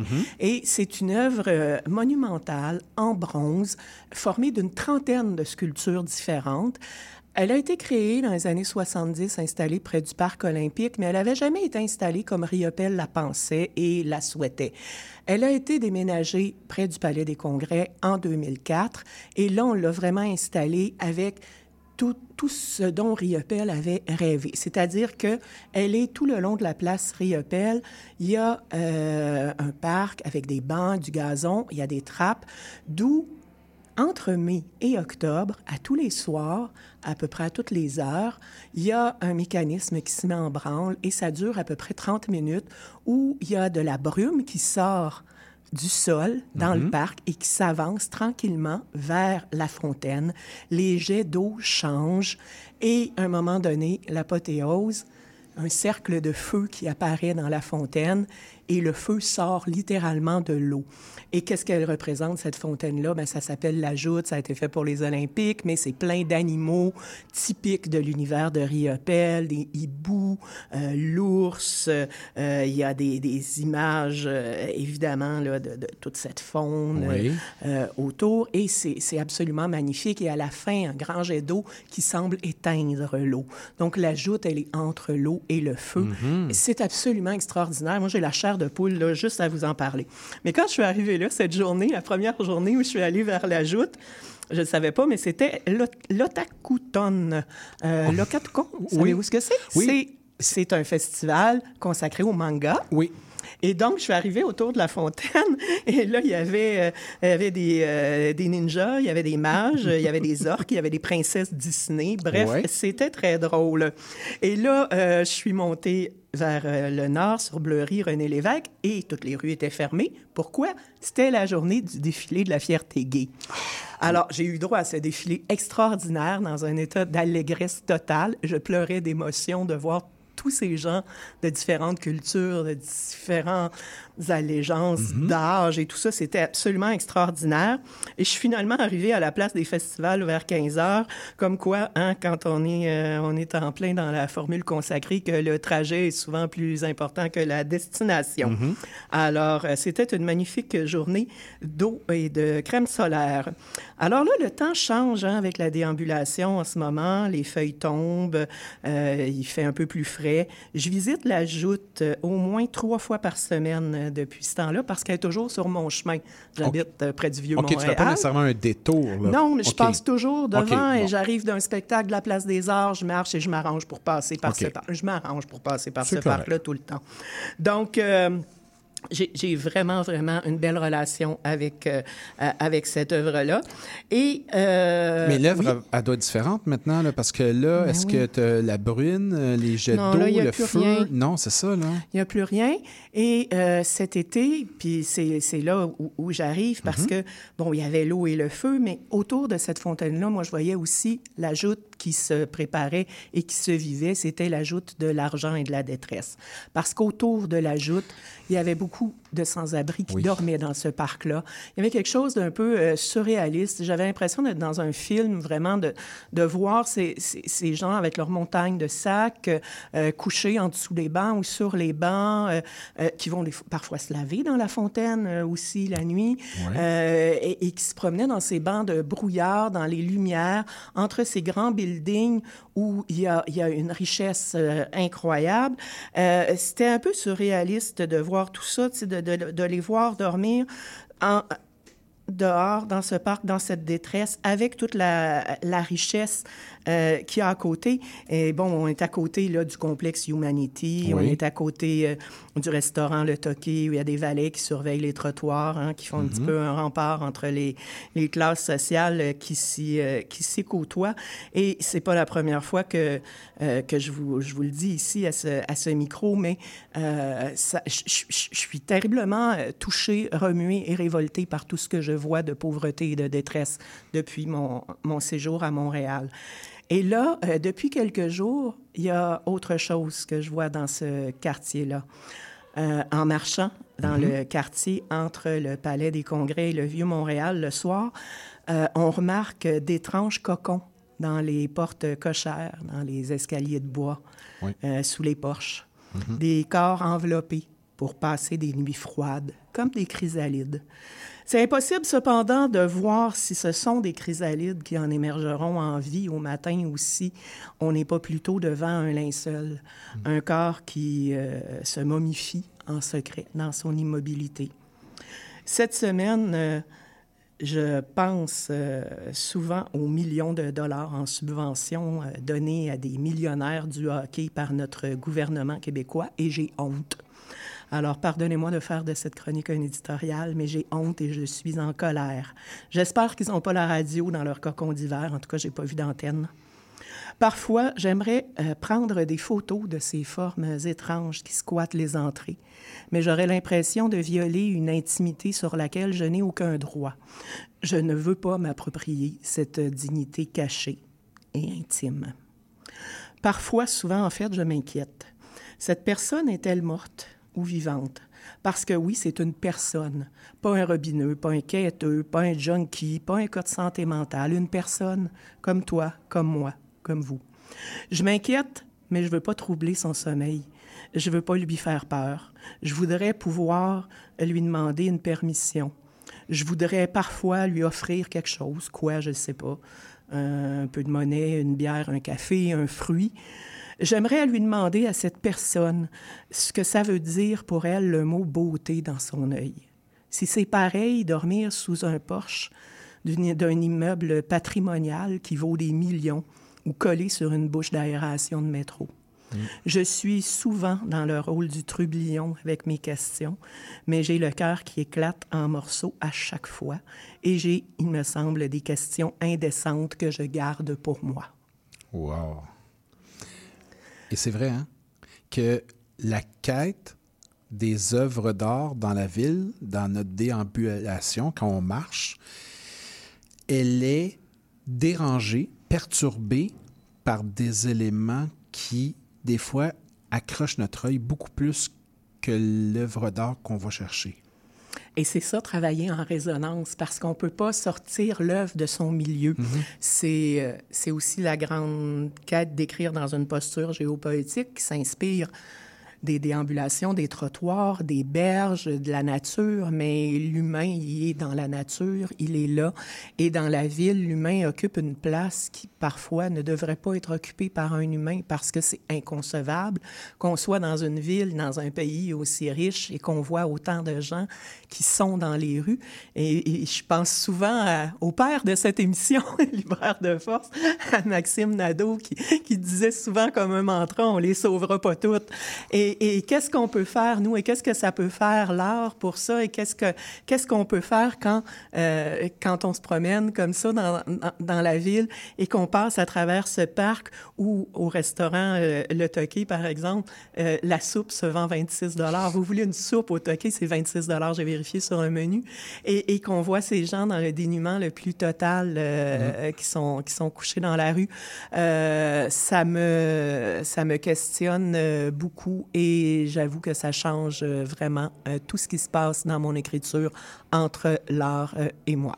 J'ai une question pour toi. Oui. Ça change ton écriture au niveau de la perspective, au niveau de la thématique, au niveau de la façon de concevoir l'humain? Est-ce que ça change ton écriture au niveau technique? Est-ce que lorsque tu déambules dans la ville, tu écris en même temps que tu marches? Est-ce que tu écris dans ta tête? Est-ce que ces moments perturbants t'empêche d'écrire et tu dois reprendre à rebours ton écriture après? Parfois, mais euh, le plus souvent, euh, je suis, je, m'assois quelque part et j'écris. Euh, et j'écris à partir de tout ce que j'observe autour de moi. Mais il arrive que je prenne seulement quelques notes et que je laisse ça se déposer chez moi, mhm. comme les photos que j'ose pas prendre parfois aussi. Donc, je laisse ça se déposer chez moi. Comme je le disais dans une chronique il y a peut-être un mois, j'ai changé aussi mes lectures de résidence parce que je suis passée de lecture sur l'art à des lectures sur la morale, sur mhm. euh, euh, la responsabilité sociale. Donc, euh, je suis partie de l'art et de la littérature pour aller un peu plus aussi vers la philosophie, vers l'éthique du care et autre chose, parce que je me dis, ben évidemment, on, quand on dit on les sauvera pas toutes, non, on peut pas, je peux pas sauver tout le monde, je peux pas les prendre un par un, mais mon engagement à moi, il est dans la, il est dans la littérature, il est dans, mhm. il est dans l'écriture, et c'est ce que je peux faire, et c'est ce que j'essaie de faire, et ça a changé mon écriture parce que euh, j'ai pas une écriture qui est volontairement éditoriale. J'écris de la poésie en général, même si j'écris une poésie qui est souvent engagée. Mhm. euh, mais je ne m'attendais pas à avoir cet aspect-là ressortir dans le projet que je suis en train de faire là. Et il faut les écouter, ces, ces voix-là qui nous tirent souvent hors de nous.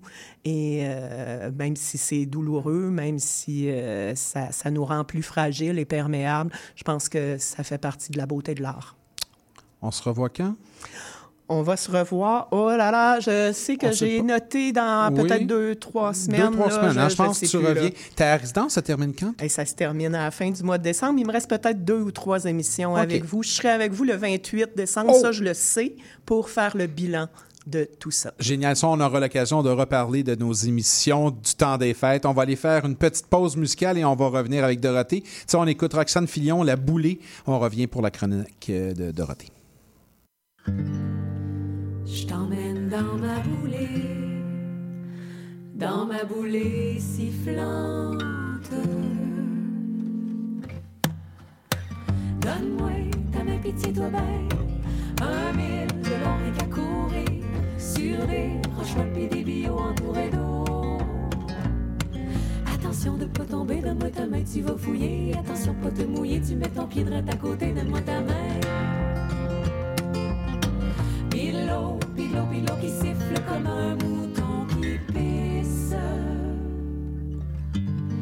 Je t'emmène dans ma boulée, dans ma boulée volante. Donne-moi ton bras, pitié, toi mieux. Un mille de long et danser sur des roches pis des coquilles entourées de sable. On va sauter puis s'arroser, mouiller le soleil avec nos pieds, mouiller ta joue avec mes dents, donne-moi ta main et puis ton bras. Pilo, pilo, pilo qui vole comme un mouton qui se pousse.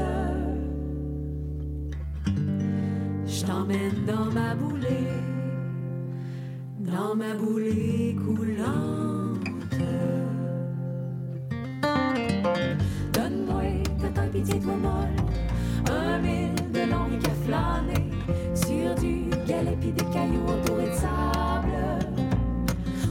S'aimer sans écarter nos genoux mouillés toute la journée, becquer ta joue avec mon nez, donne-moi ta main et puis ton bras et puis ta taille. Pilo, pilo, pilo qui coule comme un mouton qui bouait. Je t'emmène dans ma boulée, dans ma boulée dormante.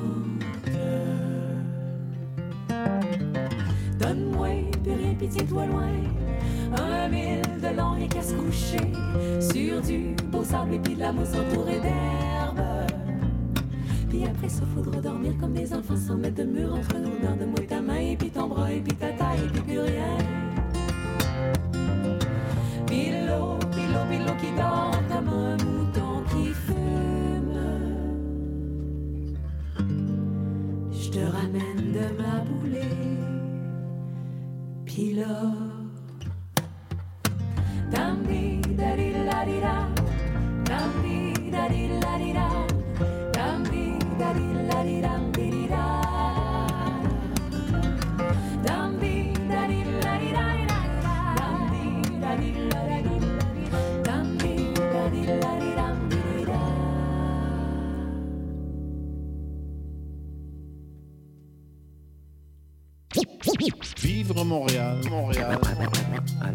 ici c'est IBL. CIBL.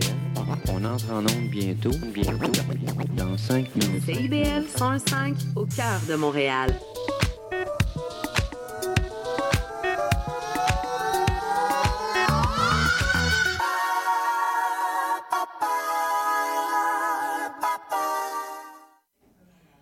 Hey, Dorothée, t'étais comme animée par ce, ce thème. Ben oui, c'est mon, mon nouveau petit thème musical. Je l'aime beaucoup. Ah, j'aime ça, moi aussi. Alors, tu vas nous parler aujourd'hui, dans ta, dans ta chronique euh, qui parle, euh, bon, d'algorithmes, de, algorithmes littéraires. Voilà. Euh, tu nous parles de quoi aujourd'hui? Aujourd'hui, je vous parle d'un roman que j'ai lu euh, il y a quelques semaines qui s'intitule Et tous les deux, ils meurent à la fin de Adam Silvera, donc mieux connu aussi sous le nom anglophone They Both Die at the End, puisque ma chronique euh, parle de romans qui, sont, qui font sensation sur les réseaux sociaux. C'est Mhm. un roman qui est devenu très populaire en 2022. Euh, sachant qu'il a été publié en 2017 et à sa sortie en 2017, il est rentré dans la liste des best-sellers du New York Times. Puis il est comme redescendu sur radar et pendant la pandémie, il est remonté. On ne sait pas trop pourquoi. Ben, sans Euh, doute parce que le phénomène a fait que les gens se sont remis à lire un peu. Fort probablement. Oui. Euh, puis, euh, puis d- en 2022, justement, euh, l'auteur a sorti un deuxième tome de cette série-là, qui est la série Deadcast. Je vais revenir sur le, le Deadcast dans quelques instants. Oui, merci. Euh, c'est un préquel que j'ai pas lu parce que moi, je suis un petit peu frileuse quand que des auteurs sortent des préquels alors que le roman est très populaire. J'ai tout le temps peur d'être déçue. Ça, ça- ça a l'air un petit peu opportuniste. Ouais. Oui, hein? J'ai, puis des, f- c'est- des fois, je le lis, puis je finis un petit peu... euh, Déçu? Déçu, Frustré? Frustré aussi. Fâché? Colérique. oh, pire, colérique! Vas-y. Euh, donc, euh, tous les deux, ils meurent à la fin. Euh, la version française a été publiée chez Robert Laffont. C'est une dystopie qui est quand même très proche de nous temporellement. Euh, on est dans un monde, qui, ça se passe à New York, l'histoire se passe à New York, dans un monde où il y a une compagnie, c'est un peu nébuleux. Est-ce que c'est une compagnie? Est-ce que c'est le gouvernement? Sait pas trop, qui s'appelle Deadcast, qui appelle les gens pour leur informer qu'il leur reste moins de 24 heures à vivre. Elles ne savent pas quand ils vont mourir. Donc, c'est moins 24 heures, ça peut être dans deux heures, comme ça peut être dans 8 heures. Ils ne savent pas comment ils vont mourir. Ils savent seulement qu'ils sont en train de présentement de vivre les dernières heures de leur vie. Euh, donc, cette histoire-là se passe dans ce cadre-là, qui est, on a fait des calculs, le moment temporel de l'histoire, c'est en septembre 2017 que ça se passe. Euh, puis, euh, ces personnes-là, lorsqu'ils se font appeler par Deadcast, qui possèdent des employés, deviennent des deckers. Et là, c'est tout le... Comment on reçoit cet appel-là de la mort? Et là, le roman se penche sur deux personnages, donc Matteo et Rufus, qui tout semble les séparer, mais ils se font appeler à quelques secondes d'intervalle. Et là, tout bascule parce qu'ils ont moins de 20 ans. Ils sont, c'est de jeunes adultes qui commencent leur vie. Puis, ils savent pas pourquoi ils se font appeler, mais c'est le destin. Ils peuvent pas, le- ils, ils peuvent rien y changer. Pour passer cette dernière journée-là, ils vont installer une application. Puis là, on est encore beaucoup dans le, le réseautage, Mhm. qui est une application de rencontre qui s'appelle Dernier ami pour rencontrer quelqu'un avec qui passer sa dernière journée. OK, c'est... C'est c'est quand même très, très chargé émotivement. là, T'es comme- dans le thème de l'émission, là? Oui, je Ouais. savais pas, mais Ouais. Et là, Mathéo et Rufus se rencontrent, et là, l'histoire, c'est l'évolution de leur relation et comment ils vont passer cette dernière journée-là à vivre leurs derniers instants jusqu'à leur décès, puisque le titre le dit, tous les deux, ils, Ils meurent à la, fin. Euh, et là vient la partie un petit peu plus euh, opinion. OK, vas-y. Euh, J'étais un petit peu sceptique. J'avais énormément d'attentes par rapport à ce livre-là, puisqu'il a fait énormément jaser. Euh, j'ai été agréablement surprise. Euh, j'ai aimé beaucoup la division du livre, puisque le, livre est divisé en parties. Mhm. Puis à chaque début de chapitre ou de partie, segment, fragment, je pense Mhm. que fragment, c'est le mot qui, qui, qui est le mieux, euh, qui, qui- qui convient le mieux D'accord. il y a les heures. Donc, on commence, il est peut-être minuit, puis là, le temps avance. Puis je pense que ça, ça ajoute énormément de tension narrative parce qu'on ne sait pas si c'est dans la prochaine page, c'est là qu'on va être confronté à la mort. On ne sait jamais. Euh, il y a aussi le fait qu'il y a une certaine... la focalisation est différente dans le sens qu'on voit deux focalisations principales, soit la focalisation de Matteo et la focalisation de Rufus, et on voit leur perspective de l'histoire. Puis, de temps en autre, on fait des sauts vers d'autres personnages secondaires, puis euh, ça nous rend... Puis on voit leur, leur perception par rapport à la mort de leurs amis, de leurs personnages, des personnages principaux qui, qui s'en viennent tranquillement, mais pas vite, comment eux voient le deuil arriver tranquillement aussi. Euh, également, certaines scènes sont d'une grande sensibilité, malgré la tragédie qui est, qui est évidente. là. Mhm. Par exemple, le, le père de Matteo est dans un coma euh, et il ne le... Il va, il, il va se réveiller, mais quand il va se réveiller, son enfant sera plus là. Il va être décédé. C'est quand même très, très intense. Oui. Ouais. Je- grande sensible dans la vie de tous les jours, mais là, je ne cacherai pas que j'ai braillé une coupe de place dans, dans ouais. le livre, un petit peu beaucoup. Euh, mais il y a quand même une, une très bonne balance. Là, Là, ça a l'air d'être super dé- dépressif, là, mais il y a une balance entre la sensibilité puis les moments les plus sombres puis les moments les plus joyeux qui font dire OK, mais finalement, c'est pas si pire. Ils Mhm. font des activités. Puis finalement, ils sont heureux quand même. Il y a quand même... Ils viennent à accepter le fait que chaque moment est super précieux. Mhm. Euh, ce que j'ai le moins aimé, ça c'est un petit peu plus personnel. Vas-y. Euh, je trouve que le roman est un peu long à partir. Le premier quart du roman, il y a un petit peu de longueur. Puis dans un roman où chaque seconde compte, chaque minute, chaque instant, je trouve qu'il y aurait eu possibilité d'aller un petit peu plus vite. Ça étire un peu? Oui, la, la sauce s'étire un Oui, peu. OK. Puis, Puis au début, là? Ouais, au début. Mais à la fin, ça, ça s'enchaîne, puis là, on rentre dans l'histoire, puis là, il y, a des- il y a des aventures qui se passent. Fait que C'est pour ça que le préquel n'est pas très tentant. Exactement. Ben, c'est ça, je me disais. là.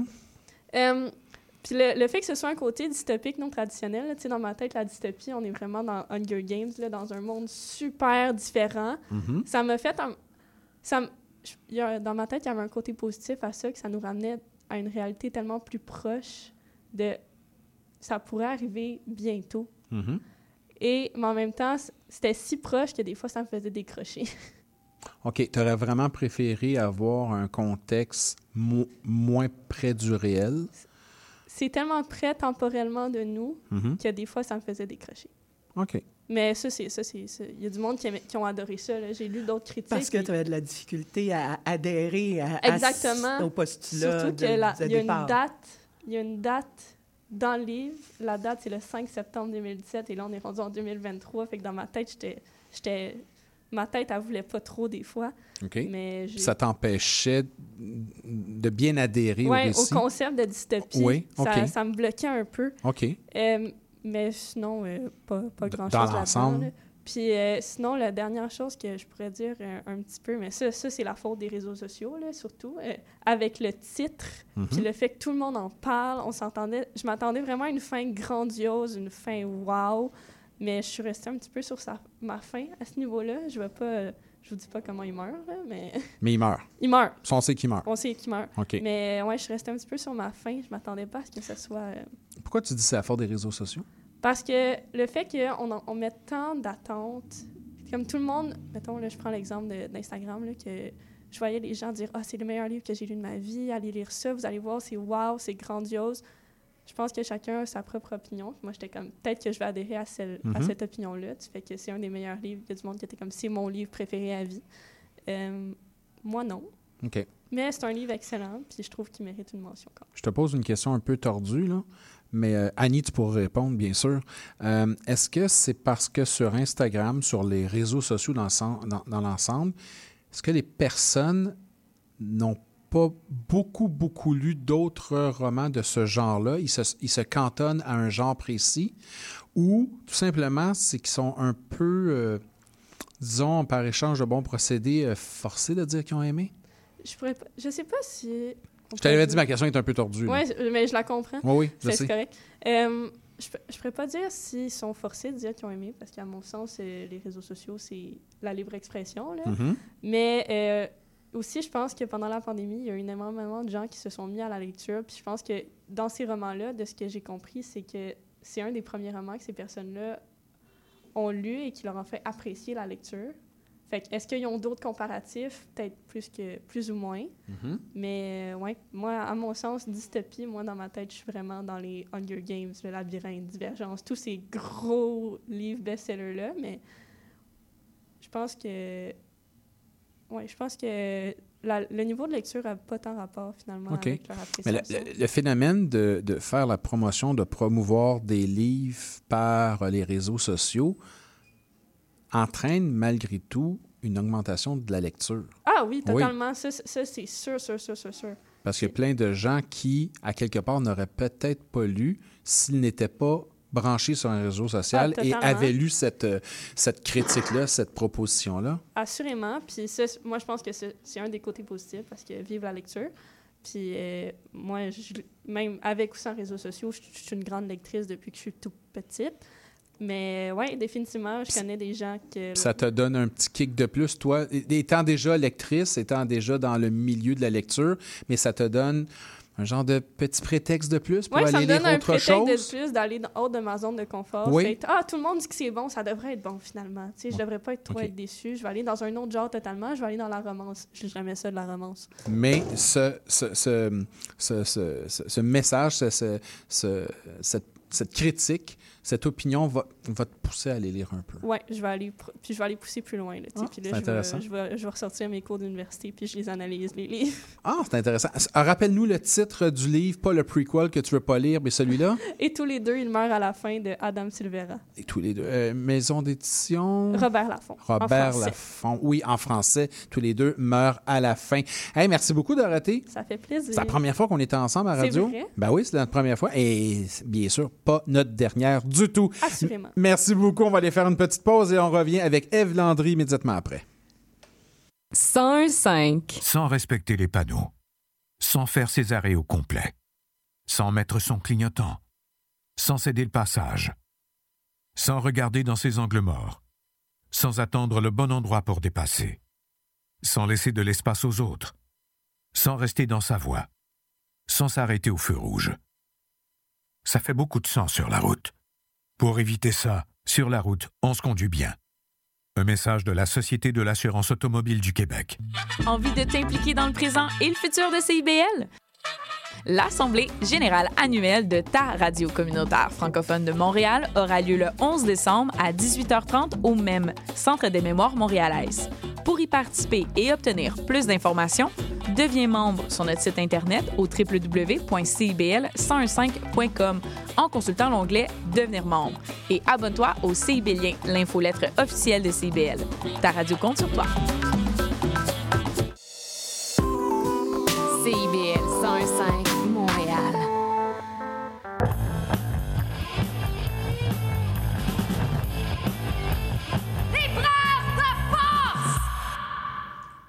De retour à Libraire de Force avec Eve Landry. Bonjour, Eve Landry. Bonsoir. Merci allô, beaucoup. allô. Ben, allô, merci beaucoup d'être là. hein. Ça me fait plaisir, j'adore jaser. Ah, ben c'est le fun parce que nous autres, on aime ça jaser. Puis on veut parler de Céline après René, le roman sorti aux éditions de La Maison en Feu. Ouais. Ouais, Céline après René, je ne poserai pas de questions. Il y a beaucoup de relations. On pourra en parler. C'est volontaire, tout ça. Oui. Au-delà de ces petits Easter eggs qu'on retrouve, c'est-à-dire il y a des petits trucs cachés qu'on découvre tout au long de la lecture, il y a un beau récit.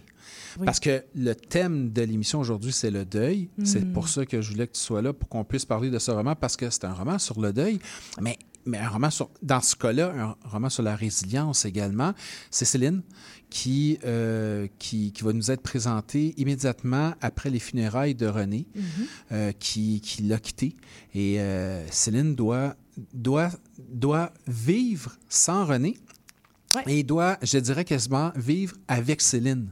Oui, oui c'est a le, retour à soi-même. Exactement, il y a beaucoup, euh, beaucoup de ça. Parce que tu sais, au début de l'émission, on parlait beaucoup des journaux de deuil, tout ça, et le mouvement, puis on disait que le deuil, c'était soit on obligeait à affairer l'endeuillé, il faut qu'il fasse plein de choses, Mhm. ou que c'était littéralement, on restait figé. Mais Céline est un peu, je te, je te entre les deux. Elle veut avancer, elle veut continuer, mais en même temps, elle est immobilisée par plein de trucs. Oui, mais souvent, on a cette image-là du deuil où c'est quelque chose qui finit par euh, se résorber un peu, tu sais, que, que, un moment donné, ça s'efface, mais je... En tout cas, c'est ma vision personnelle que le deuil, je pense que ça c'est jamais vraiment fini, mais on, apprend un peu à vivre avec, puis à, à trouver de la place dans le deuil pour s'épanouir malgré tout et, et trouver d'autres connexions. Puis ce que je trouve vraiment spécial aussi a- avec le deuil, avec la mort, c'est que la mort a la faculté de nous rapprocher énormément. Euh, souvent, tu sais, les funérailles, c'est un moment où tu vas retrouver des gens de la famille, des amis que tu n'as pas vus depuis... Longtemps. Des fois très, très Oui. longtemps. Puis soudainement, tu es comme rapproché par une, une cause commune, là, si je peux dire, Mhm. qui est euh, l'amour qu'on porte à, à la personne qui est partie. Euh, fait que moi, j'aime beaucoup dire que aussi que c'est un, comme un roman d'amitié euh, à l'intérieur d'un roman sur le deuil. Puis pour moi, c'était vraiment important que la que les, les liens humains, ce soit l'affaire la plus forte qui se dégage de ça. Et ça ressort totalement parce que, bon, Céline revient chez elle, dans sa résidence, tout ça, où, elle, où elle, elle, avait, elle avait quand même une vie, euh, je dirais, pas isolée totalement, mais avec René, bon, elles étaient deux amoureuses. Oui. Donc, c'était pour elle un certain temps problématique. Elle le dit même parce Mhm. que la fille de René n'acceptait pas cette union-là. Céline avait une certaine forme de difficulté ou de conflit à l'exposer publiquement totalement. Ouais. Donc, il y avait tout ça. Et là, René, euh, Céline se retrouve bien seule avec elle-même et doit, à quelque part, ou, va s'obliger, va se forcer à s'ouvrir aux autres. Oui, exactement, parce que là, euh, en fait, c'est ça, si on veut, je pense, on est des animaux sociaux, puis bon, on peut, on peut choisir d'être dans l'isolement, évidemment, mais euh, moi, j'avais envie de donner de la luminosité puis de l'espoir à travers ça, là, euh, pour, pour c'est ça, se rappeler que le deuil, ça, des fois, ça peut mener à de belles choses, comme c'est le cas dans, cette histoire-là, où elle va se lier d'amitié euh, avec Avec Edouard qui travaille. Ed, oui, Ouais, Edouard, Ed, oui. Qui travaille dans les cuisines. Oui, il y a Marika aussi. Oui, oui, oui. Oui. Fait que. euh, euh, Malika, Malika, oui. Mais euh, oui, c'est ça. Elle va, elle va comme s'ouvrir, puis ça va lui permettre de. de... ben, de retrouver, je pense, des côtés d'elle-même ou, ou d'en découvrir même des côtés d'elle-même qu'elle ne savait pas qui étaient là. D'où un peu, moi, la métaphore de euh, Céline Dion, René Angélil. Ah, Pour j'avais même pas vu non, ça. hein, on y pense Hey! pas. J'avais pas pensé à ça.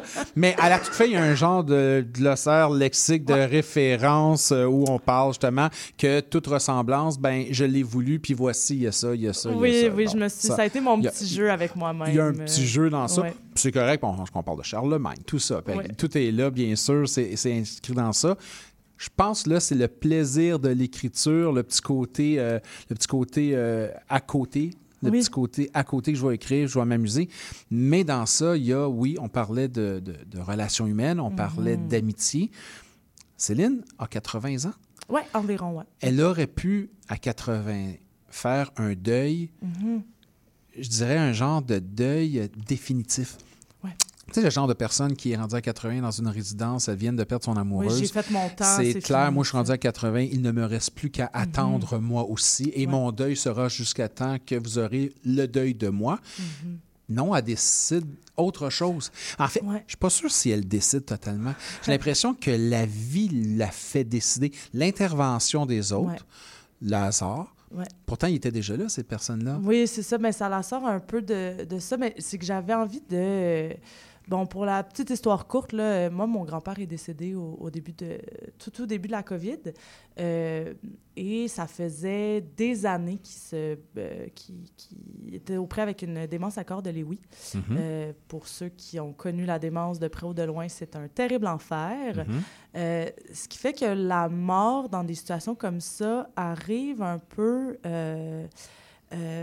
comme un cadeau, si on veut. Oui. Ce qui fait que, euh, moi, en, en tout cas, j'ai appelé ça la mort salvatrice. Euh, c'est comme ça a été mon mot d'ordre un peu quand, quand, je, euh, quand je travaillais sur ce livre-là. Mais il y a des deuils, et, et comme je, sais, pour avoir parlé avec ma, ma grand-mère aussi pendant toute cette affaire-là, il y a des deuils qui sont vraiment salvateurs Oui. qui nous permettent d'être libérés. Tu sais, ma, ma grand-mère qui prenait soin de, de mon grand-père pendant ces années-là de démence, ben tu n'as plus de vie, tu dors plus, tu fais juste t'inquiéter. Tu sais, tout devient vraiment lourd. Et, et quand cette personne-là part, oui, elle nous manque, oui, on est, euh, on est attristé. Tu sais, j'ai jamais vu du monde pleurer de même aux funérailles, mais mais il y a quelque chose de beau et qui nous fait du bien. Parce que le deuil de la personne aimée, il a déjà été fait avant son décès. Exactement, exactement, ouais. Mais ça rouvre quelque chose de particulier aussi, parce que un genre de deuil heureux, Mhm. il y a comme quelque chose qui fonctionne pas dans ces deux mots-là. Puis on a l'impression que Céline, je dis pas qu'elle prend un plaisir, Ouais. mais elle atteint une sérénité dans son deuil. Oui. C'est deux choses différentes. Là. Elle n'est pas contente que René soit parti. Elle est soulagée que Ouais. René ne soit plus là pour René. Oui, c'est ça. Puis j'avais, j'avais envie de, de travailler ce côté. euh, c'est ça. Plus. On n'ose pas parler du deuil dans ces mots-là. Des fois, euh, c'est, dur à dire. euh, tu sais- un fameux Ah, il est mieux maintenant, mais tu sais, qui est vraiment. C'est vrai. Tu sais, Renée, c'est mieux pour elle d'être partie dans les conditions dans lesquelles elle était. Puis. euh, puis, tu sais, même, ben, c'est, c'est, c'est- c'est, euh, brossé au passage là, dans, dans le roman, mais il y a cette idée-là aussi qu'elle a eu une, une agentivité un peu sur sa mort d'une certaine manière, sur les circonstances qui Mhm. entouraient les rites funéraires, ce genre de choses-là. Euh, puis c'est ça, je pense que c'est- un autre rapport à la mortalité euh, qui, pour moi, était important. J'avais envie de l'explorer. en fait. Mais il y avait en- et au-delà, de, il y a la mortalité, Mhm. mais il y a le rester vivant. Dans le Mhm. sens, tu sais, la fameuse phrase, oui, mais il est mieux où il est rendu, Ouais. il, il est mieux maintenant. Mais je- on pourrait compléter cette phrase-là où Céline dit, René est mieux où elle est maintenant. Et moi aussi, je suis mieux maintenant. Mhm. Et c'est pas à l'encontre de René. C'est pas parce que est partie. C'est juste que dans les conditions, fallait qu'- eh, eh, il fallait qu'elle parte. Ouais. Pour elle, et pour moi. Oui, c'est ça. Et puis ça, c'est imagé dans le livre, tu sais, euh, où, où vraiment, en fait, cette mort-là va ouvre la porte à Céline à, à- à partir, à vivre autre chose, à Mhm. ne plus euh, demeurer dans cette, dans cette maison euh, pour aînés où elle était un peu... euh, ben, à cause de la condition de sa femme, Oui. puis c'est ça, je pense que, c'est c'est imagé par l'action, ce sentiment-là, que justement, parfois, on, on, on revit, nous aussi, un peu par la mort d'être cher. Euh, Tu disais que euh, cette idée-là avait un peu germé quand tu as perdu ton grand-père Ouais. et que ta grand-mère se retrouvait donc euh, toute seule, à la fois triste et, et soulagée. Est-ce que, est que vous avez parlé ensemble? Est-ce que tu as beaucoup parlé avec ta grand-mère de, de tout ça et de, de ce deuil pour donner naissance au, au personnage? euh? En fait, j'ai parlé à, à une couple de monde. Euh, ben oui, j'ai parlé avec ma grand-mère, euh, évidemment, parce que, bon, ça arrivait, tout ça. Euh, mais j'ai aussi... bon, je ne suis pas une vieille lesbienne de 80 ans. Euh, puis j'avais quand même un souci de rendre... euh, tu sais, ça reste une fiction, mais j'avais un souci Oui, de- oui. d'avoir un, un certain niveau de réalisme. Oui. Euh, fait que j'ai pris à peu près une douzaine de cafés avec des aînés de la communauté LGBTQ+, dans, au- avant de commencer, d'amorcer l'écriture de ce roman-là. Ce qui fait que j'ai parlé à plein de vieux gays, plein de vieilles lesbiennes, des gens qui avaient eu des, des vies euh, hétéronormatives, des familles avant, des, tu- euh, qui ont, certains ont vécu des deuils, euh, puis ça m'a permis de, de, de parler de ça, souvent caché. Mhm. Euh, j'ai aussi une, j'ai une amie très, très généreuse qui m'a parlé de... sa copine était... ben, en fait, sa femme est décédée d'un, d'un cancer à l'âge de 37 ans, je pense. C'est une histoire super tragique, mais euh, elle a accepté de me parler de ces derniers instants de vie-là, de, de qu'est-ce que c'est d'être avec quelqu'un qui sait qu'elle va mourir, euh, comment on peut s'offrir des, des moments à travers ça. Puis, euh, fait qu'en fait, ouais, ce livre-là, c'est, c'est moi qui l'ai écrit, mais c'est comme le travail de beaucoup de gens qui m'ont partagé ça. C'est beau ce qu'elle dit parce C'est- que, tu sais, tantôt on parlait des journaux de deuil, tout ça, Mhm. et là, j'ai l'impression que toi, tu t'es appuyé sur des témoignages de deuil. Ouais. C'est pour construire, non pas un profil type, parce que Mhm. Céline n'est pas un profil type, parce qu'il y a différentes Céline ailleurs qui ne vivront pas le même type de deuil, tout ça, mais tu as eu des témoignages de deuil qui t'ont permis de construire, de- de- d'essayer d'aller chercher ce que tu disais tantôt, la luminosité, un éclairage différent. Oui, c'est ça. Puis, tu sais, il y a, bon, évidemment, il y a le, le deuil très apparent de, de la femme de Céline, mais je pense qu'il y a d'autres micro-deuils qui se trouvent à travers ce roman-là, notamment euh, la question du deuil identitaire, qui, je pense, tu sais, moi, c'est une des questions qui m'intéressait beaucoup Mhm. euh, quand j'ai choisi de m'intéresser aux, aux personnes âgées de la communauté euh, LGBTQ+, de la, de la communauté queer, parce que ben, c'est des représentations qu'on n'a pas. Puis, euh, tu sais, moi, je suis très habituée d'en parler avec des gens de, de, de mon âge, là, approximativement, qu'on on a un point de vue, je pense, qui est très revendicateur par rapport Mhm. à nos identités. Mais ces gens-là, les, enfin, les gens que j'ai rencontrés, c'est pas la même game. Non, hein? Vraiment pas. Puis, pour eux, je, je pense beaucoup de ces personnes-là ont vécu un énorme deuil au moment de se rendre compte de, de qui elles étaient, de, la réalité que- que- qu'elles avaient. là. Mhm. et, et aussi, maintenant, euh, c'est comme beau de voir que les jeunes ont plus d'espace et tout ça, mais parfois, il y a comme un... Pas une amertume, mais un... Ah, nous autres, c'était pas aussi facile. Puis maudit que vous- c'est le fun pour vous autres. Tu as senti ça? Tu as senti cette genre d'amertume, mais en même temps de, de, de, de reconnaissance pour la jeune génération, de dire, ben nous, c'était difficile, on l'a eu à la dure, Ouais. c'est pas évident, mais au moins pour vous, les jeunes, vous avez plus un champ, un espace d'affirmation. Ouais, ouais, exact. Puis, euh, puis c'est pour ça que, tu sais, je, trouvais ça le fun. euh, C'était important pour moi qu'il y ait une, une histoire d'amitié intergénérationnelle aussi dans ce livre-là, Oui. pour pouvoir créer des ponts entre ces deux. Oui, parce que ça aussi, Oui. il y a la notion d'amitié, il y a la notion d'acceptation de l'identité sexuelle, il y a la notion aussi que souvent on a l'impression qu'une vieille personne, qu'est-ce que je peux y faire? Qu'est-ce que je vais avoir? C'est quoi mes liens communs avec la vieille personne? C'est une vieille personne, moi je suis un jeune. Ben, on est des humains. Ah, il y en a tellement des. Puis moi, pour vrai, ces cafés-là, c'est que j'ai pris avec euh, Mhm. au début, c'est parmi les, des- les plus belles expériences de ma vie. Là, les- les gens ont tellement à nous raconter. Ben, ça. ils en ont des trucs à raconter. Souvent, c'est qu'on ne veut pas les entendre. C'est ça. C'est ça la différence, parce qu'ils en ont des trucs à raconter. Ils ont quand même vécu plus que nous autres. Ben exactement. Puis c'est, tu sais, au, au terme de tous ces cafés-là, je pense que 12 personnes sur 12 m'ont envoyé un courriel pour me dire, euh, pour me remercier vraiment chaudement d'avoir juste pris le temps de les, de les écouter, d'écouter leurs Mhm. histoires de vie. De, je pense qu'on on a un rapport vraiment euh, détaché à nos, à nos aînés. On, Oui. on les parque un peu euh, hors de notre vue, puis on a plus ou moins de liens avec eux, mais je pense que on gagnerait euh, tous et toutes à, à créer plus de ponts entre les Mhm. générations, puis à... Et le fait aussi que ces personnes-là ont souvent vécu cachées, ont souvent Mhm. eu des secrets, et de là de voir que leur parole, longtemps retenue, peut être libérée Ouais. et accueillie par quelqu'un, c'est c'est magnifique, c'est très émouvant, je trouve. Ouais, ben c'est ce que j'ai senti, en tout cas, Ouais. comme retour là, de leur part. euh, ça semblait vraiment leur faire du bien aussi. Quelque chose qui ressort beaucoup du roman, c'est la tendresse. Oui.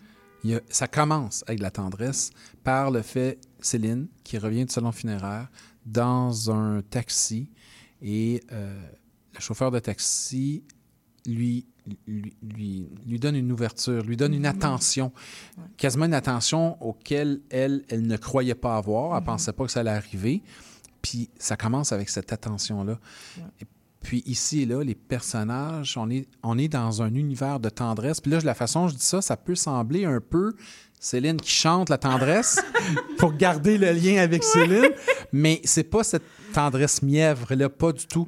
C'est une, c'est une tendresse qui est là, puis qu'on a repoussée ou qu'on voulait pas connaître ou qu'on connaissait pas. Puis J'ai l'impression que Céline ne la connaissait pas, cette tendresse-là. Ben oui, c'est ça. Je pense qu'elle elle se retrouve euh, face à un monde où, justement, elle, elle peut s'émanciper. Mhm. Elle peut Oui. parler d'elle, elle peut prendre un peu de place, tu sais. Puis, euh, puis oui, mais moi, j'avais envie de faire quelque chose de doux. Tu sais, je savais que j'allais dans des, dans des zones qui sont... qui peuvent être facilement euh, lourdes, là, faute de meilleurs mots, mais tu sais, bon, parler du deuil, euh, parler d'identité queer aussi à, à une certaine époque, euh, tu sais, c'est- pff, ça peut tellement être dramatique, puis j'avais envie de toucher toutes ces talles-là, puis de dire, hey, c'est pas obligé d'être dramatique. oui, toujours lourd. Il y a du beau, tu sais, moi, les gens que j'ai rencontrés étaient, pour la plupart, euh, empreints de lumière, Mhm. vraiment, et de, de cette tendresse-là, et de ce, ce, ce- ce désir-là de partager, de connecter. Puis c'est c'est ça qui a nourri, je pense, beaucoup l'écriture. Euh, est-ce que les personnes que tu as rencontrées dans tes cafés, est-ce que tu leur as fait lire le roman? Est-ce qu'ils ont lu? Je voulais, puis on n'a pas, euh, on a, on a comme pas eu le temps de l'envoyer euh, individuellement Mhm. Parce que les délais de- du monde de l'édition. C'est la vie. Euh, c'est la vie. mais euh, mais c'était mon désir à la base de leur envoyer. Après ça, bon, on a pris la décision que il n'y a aucune de leur histoire qui se retrouve directement là-dedans, puis c'est un mot d'ordre que Oui, je leur avais donné. Mais c'est sûr que je j'aimerais, je peux leur écrire un petit mot là, à tout le monde. Mais, Ouais. mais j'aurais aimé ça. J'aurais aimé ça leur envoyer, mais malheureusement, ça, ça c'était pas possible. Mais c'est pas, c'est pas, c'est pas, Mais c'est pas euh, fini, Impossible de le faire, justement, exact. de les recontacter, de revoir leur faire, pour voir un peu comment ils, recevraient justement, vrai. sachant que ils ne sont pas mentionnés, c'est pas eux, mais il y a une part d'eux qui ont qui a participé justement, Qui a nourri, ouais. qui a nourri à la à construction de ben, de l'identité de ce Mhm. qu'est Céline. Est-ce que ce roman-là s'est écrit facilement? Oh mon Dieu, Je parle. pas. euh, J'ai j'ai comme l'impression qu'il y a eu beaucoup de retravail, de, de retouches, euh, de phrases re- re- retravaillées, retouchées, revues, modifiées. Oui, il y a eu, ah, il y a eu Biffé. du travail, là. Mais juste, euh, je te dirais, entre le moment où j'ai, c'est ça que j'ai pris les cafés. Mais enfin, entre le moment où le Conseil des arts du Canada m'a dit « Oui, let's go, euh, Go. on finance ton écriture Mhm. Puis le moment où j'ai réussi à me mettre à écrire, c'est comme un an de pure panique. Parce que moi, je viens d'une pratique de l'autofiction, beaucoup euh, de l'écriture au jeu. J'ai écrit un blog pendant plusieurs années, là, comme à peu près tout le monde qui écrivait en 2010. Euh, fait que d'arriver, de trouver la forme de cet objet-là euh, où tu sais, j'avais beau avoir fait des recherches, ça reste une identité qui est très loin de moi. Fait que Mhm. je, je voulais pas écrire ce livre-là au jeu, je me sentais pas la, la, la, la, la capacité à faire ça. La Euh, validité? puis- ben, Est-ce pas- que- non, non c'était pas une question de va- validité, c'était plus une... Pas nécessairement de la validité. Je pense que si j'avais fait, tu sais, euh, si j'avais bien patenté mon affaire, Ouais. je pense que ça se serait pu. Vraiment possible. C'est juste que euh, c'était pas par là que j'avais envie d'entrer. Dans... Je l'ai essayé, mais je... c'est pas Ça- par là que j'avais envie d'entrer. Puis c'est que je pense que la tendresse, puis ça, le, le cheminement de Céline demande une certaine distance de la narration pour pouvoir avoir lieu, parce que sinon on est trop dans ça tourmente là vraiment. Oui.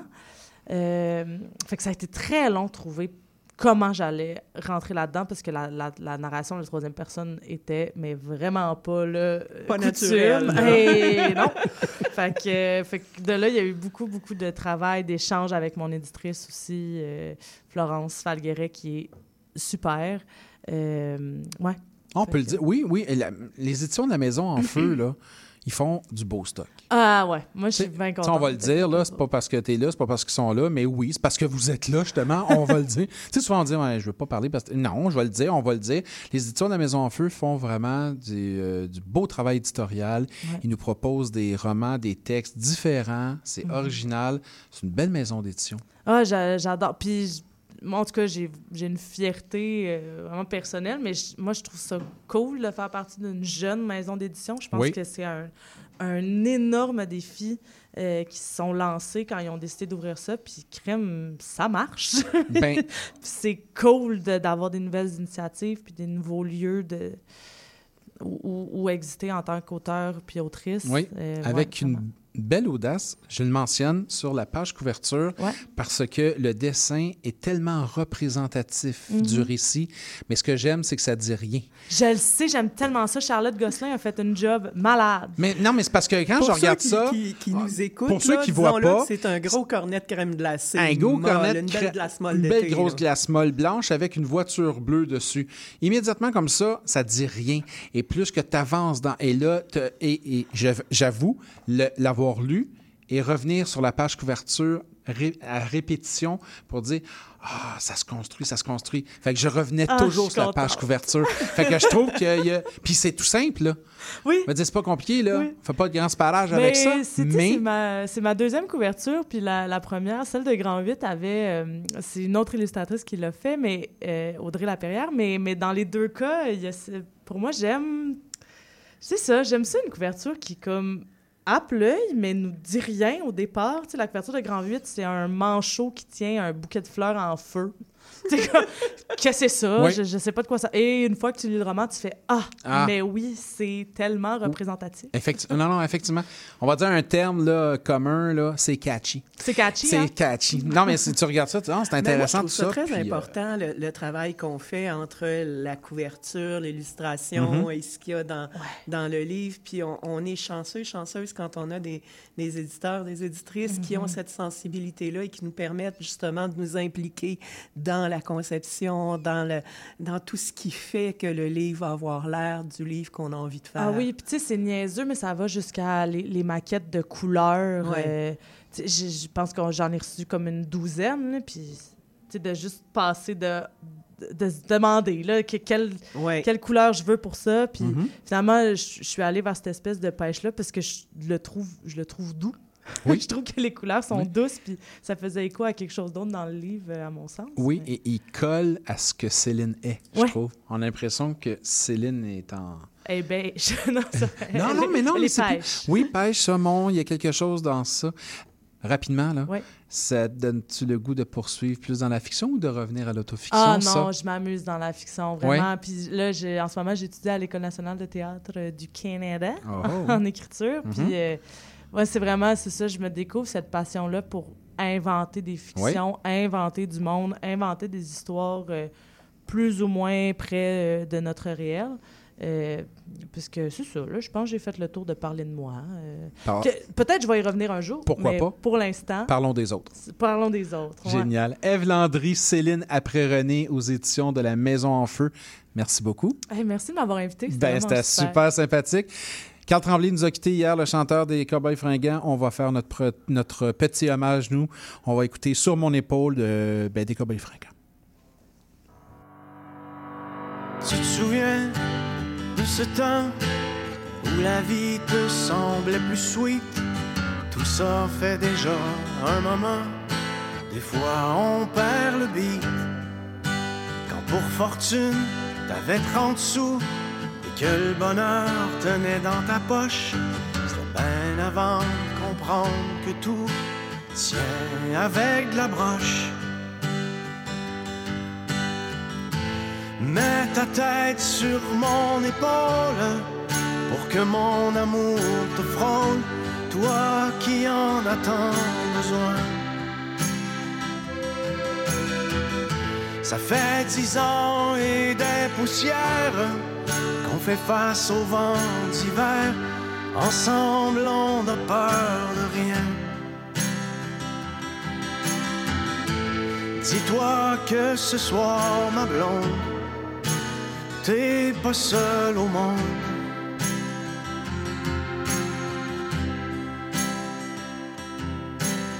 Ici-bas, quand on écope, ça a l'air qu'on apprend la souffrance. C'est sûrement rien que la psychopop. Au fond, rien n'a de sens.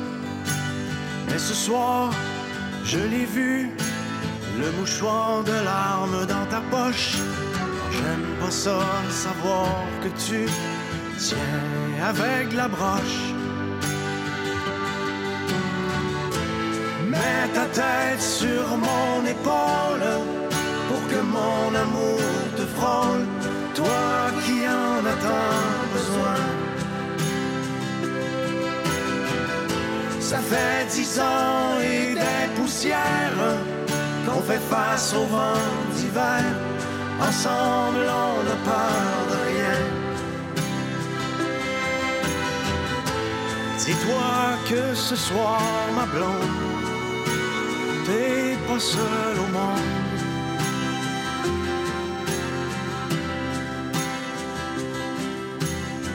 Les années passent, chacun de nous fait comme il peut. On court, on tombe, puis on se ramasse, on essaie d'être heureux. Toute une vie à patcher les trous, du temps qui s'enfuit de nos poches, dans un monde qui partout tient avec la broche. Mets ta tête sur mon épaule pour que mon amour te frôle, toi qui en as tant besoin. Ça fait dix ans et des poussières qu'on fait face au vent d'hiver. Ensemble, on n'a peur de rien. Dis-toi que ce soir, ma blonde, t'es pas seul au monde. CIBL. Merci les cowboys fringants. Alors, euh, l'émission tire à sa fin. Je veux remercier tout le monde qui était autour de la table et par téléphone. On commence par Dorothée. Merci beaucoup. Merci à toi. Ben, ça me fait plaisir. Merci beaucoup, Annie. Ben, merci. Merci beaucoup, Eve Landry. Ah, ça m'a fait plaisir. Eh oui, hein, c'était le fun. Merci beaucoup à Simon Brousseau également. Chaque blessure est une promesse aux éditions Héliotrope et Maïté Soinert. Toute histoire de deuil est une histoire d'amour chez Boréal. Eve Landry, Céline après René, les éditions de La Maison en Feu. La semaine prochaine, rapidement, Linda euh, rencontre Marie-Lise Hamelin pour parler du, de- du roman Une détresse euh, contrôlée. Il y aura Julie, Antoine et Sylvain en chronique également. Je suis Mike Seviano à la réalisation, sélection musicale et animation de cette émission. On remercie Amélia Lachance Landreville à la mise en onde. Et puis, bien sûr, n'oubliez pas, vous de votre côté, aimez-vous et lisez. À la prochaine.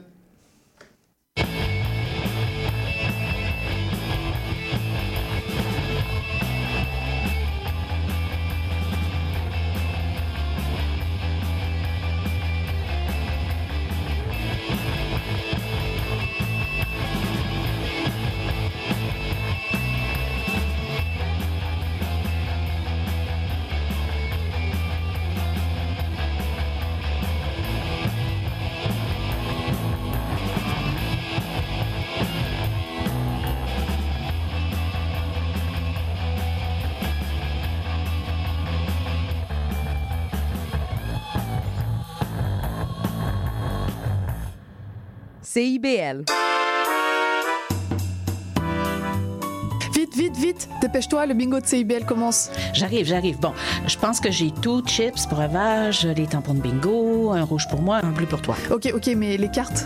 Quoi, les cartes? Bah, les cartes de bingo. non, j'ai complètement oublié.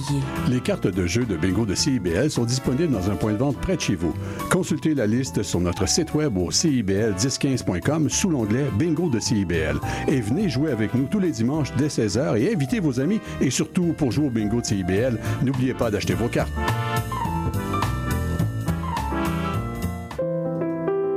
Je m'appelle Charlie Mulot. Je fais du conte, j'en mets en scène et surtout, j'aime beaucoup en écouter. Tous les vendredis à 20h, je vous donne rendez-vous pour la cabane à contes. Chaque semaine, j'inviterai une conteuse ou un conteur pour parler avec moi de leur pratique et pour vous raconter une histoire.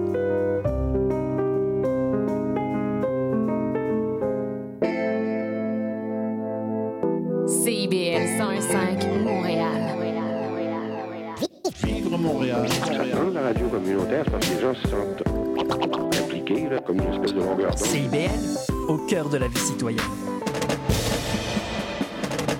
En ce moment,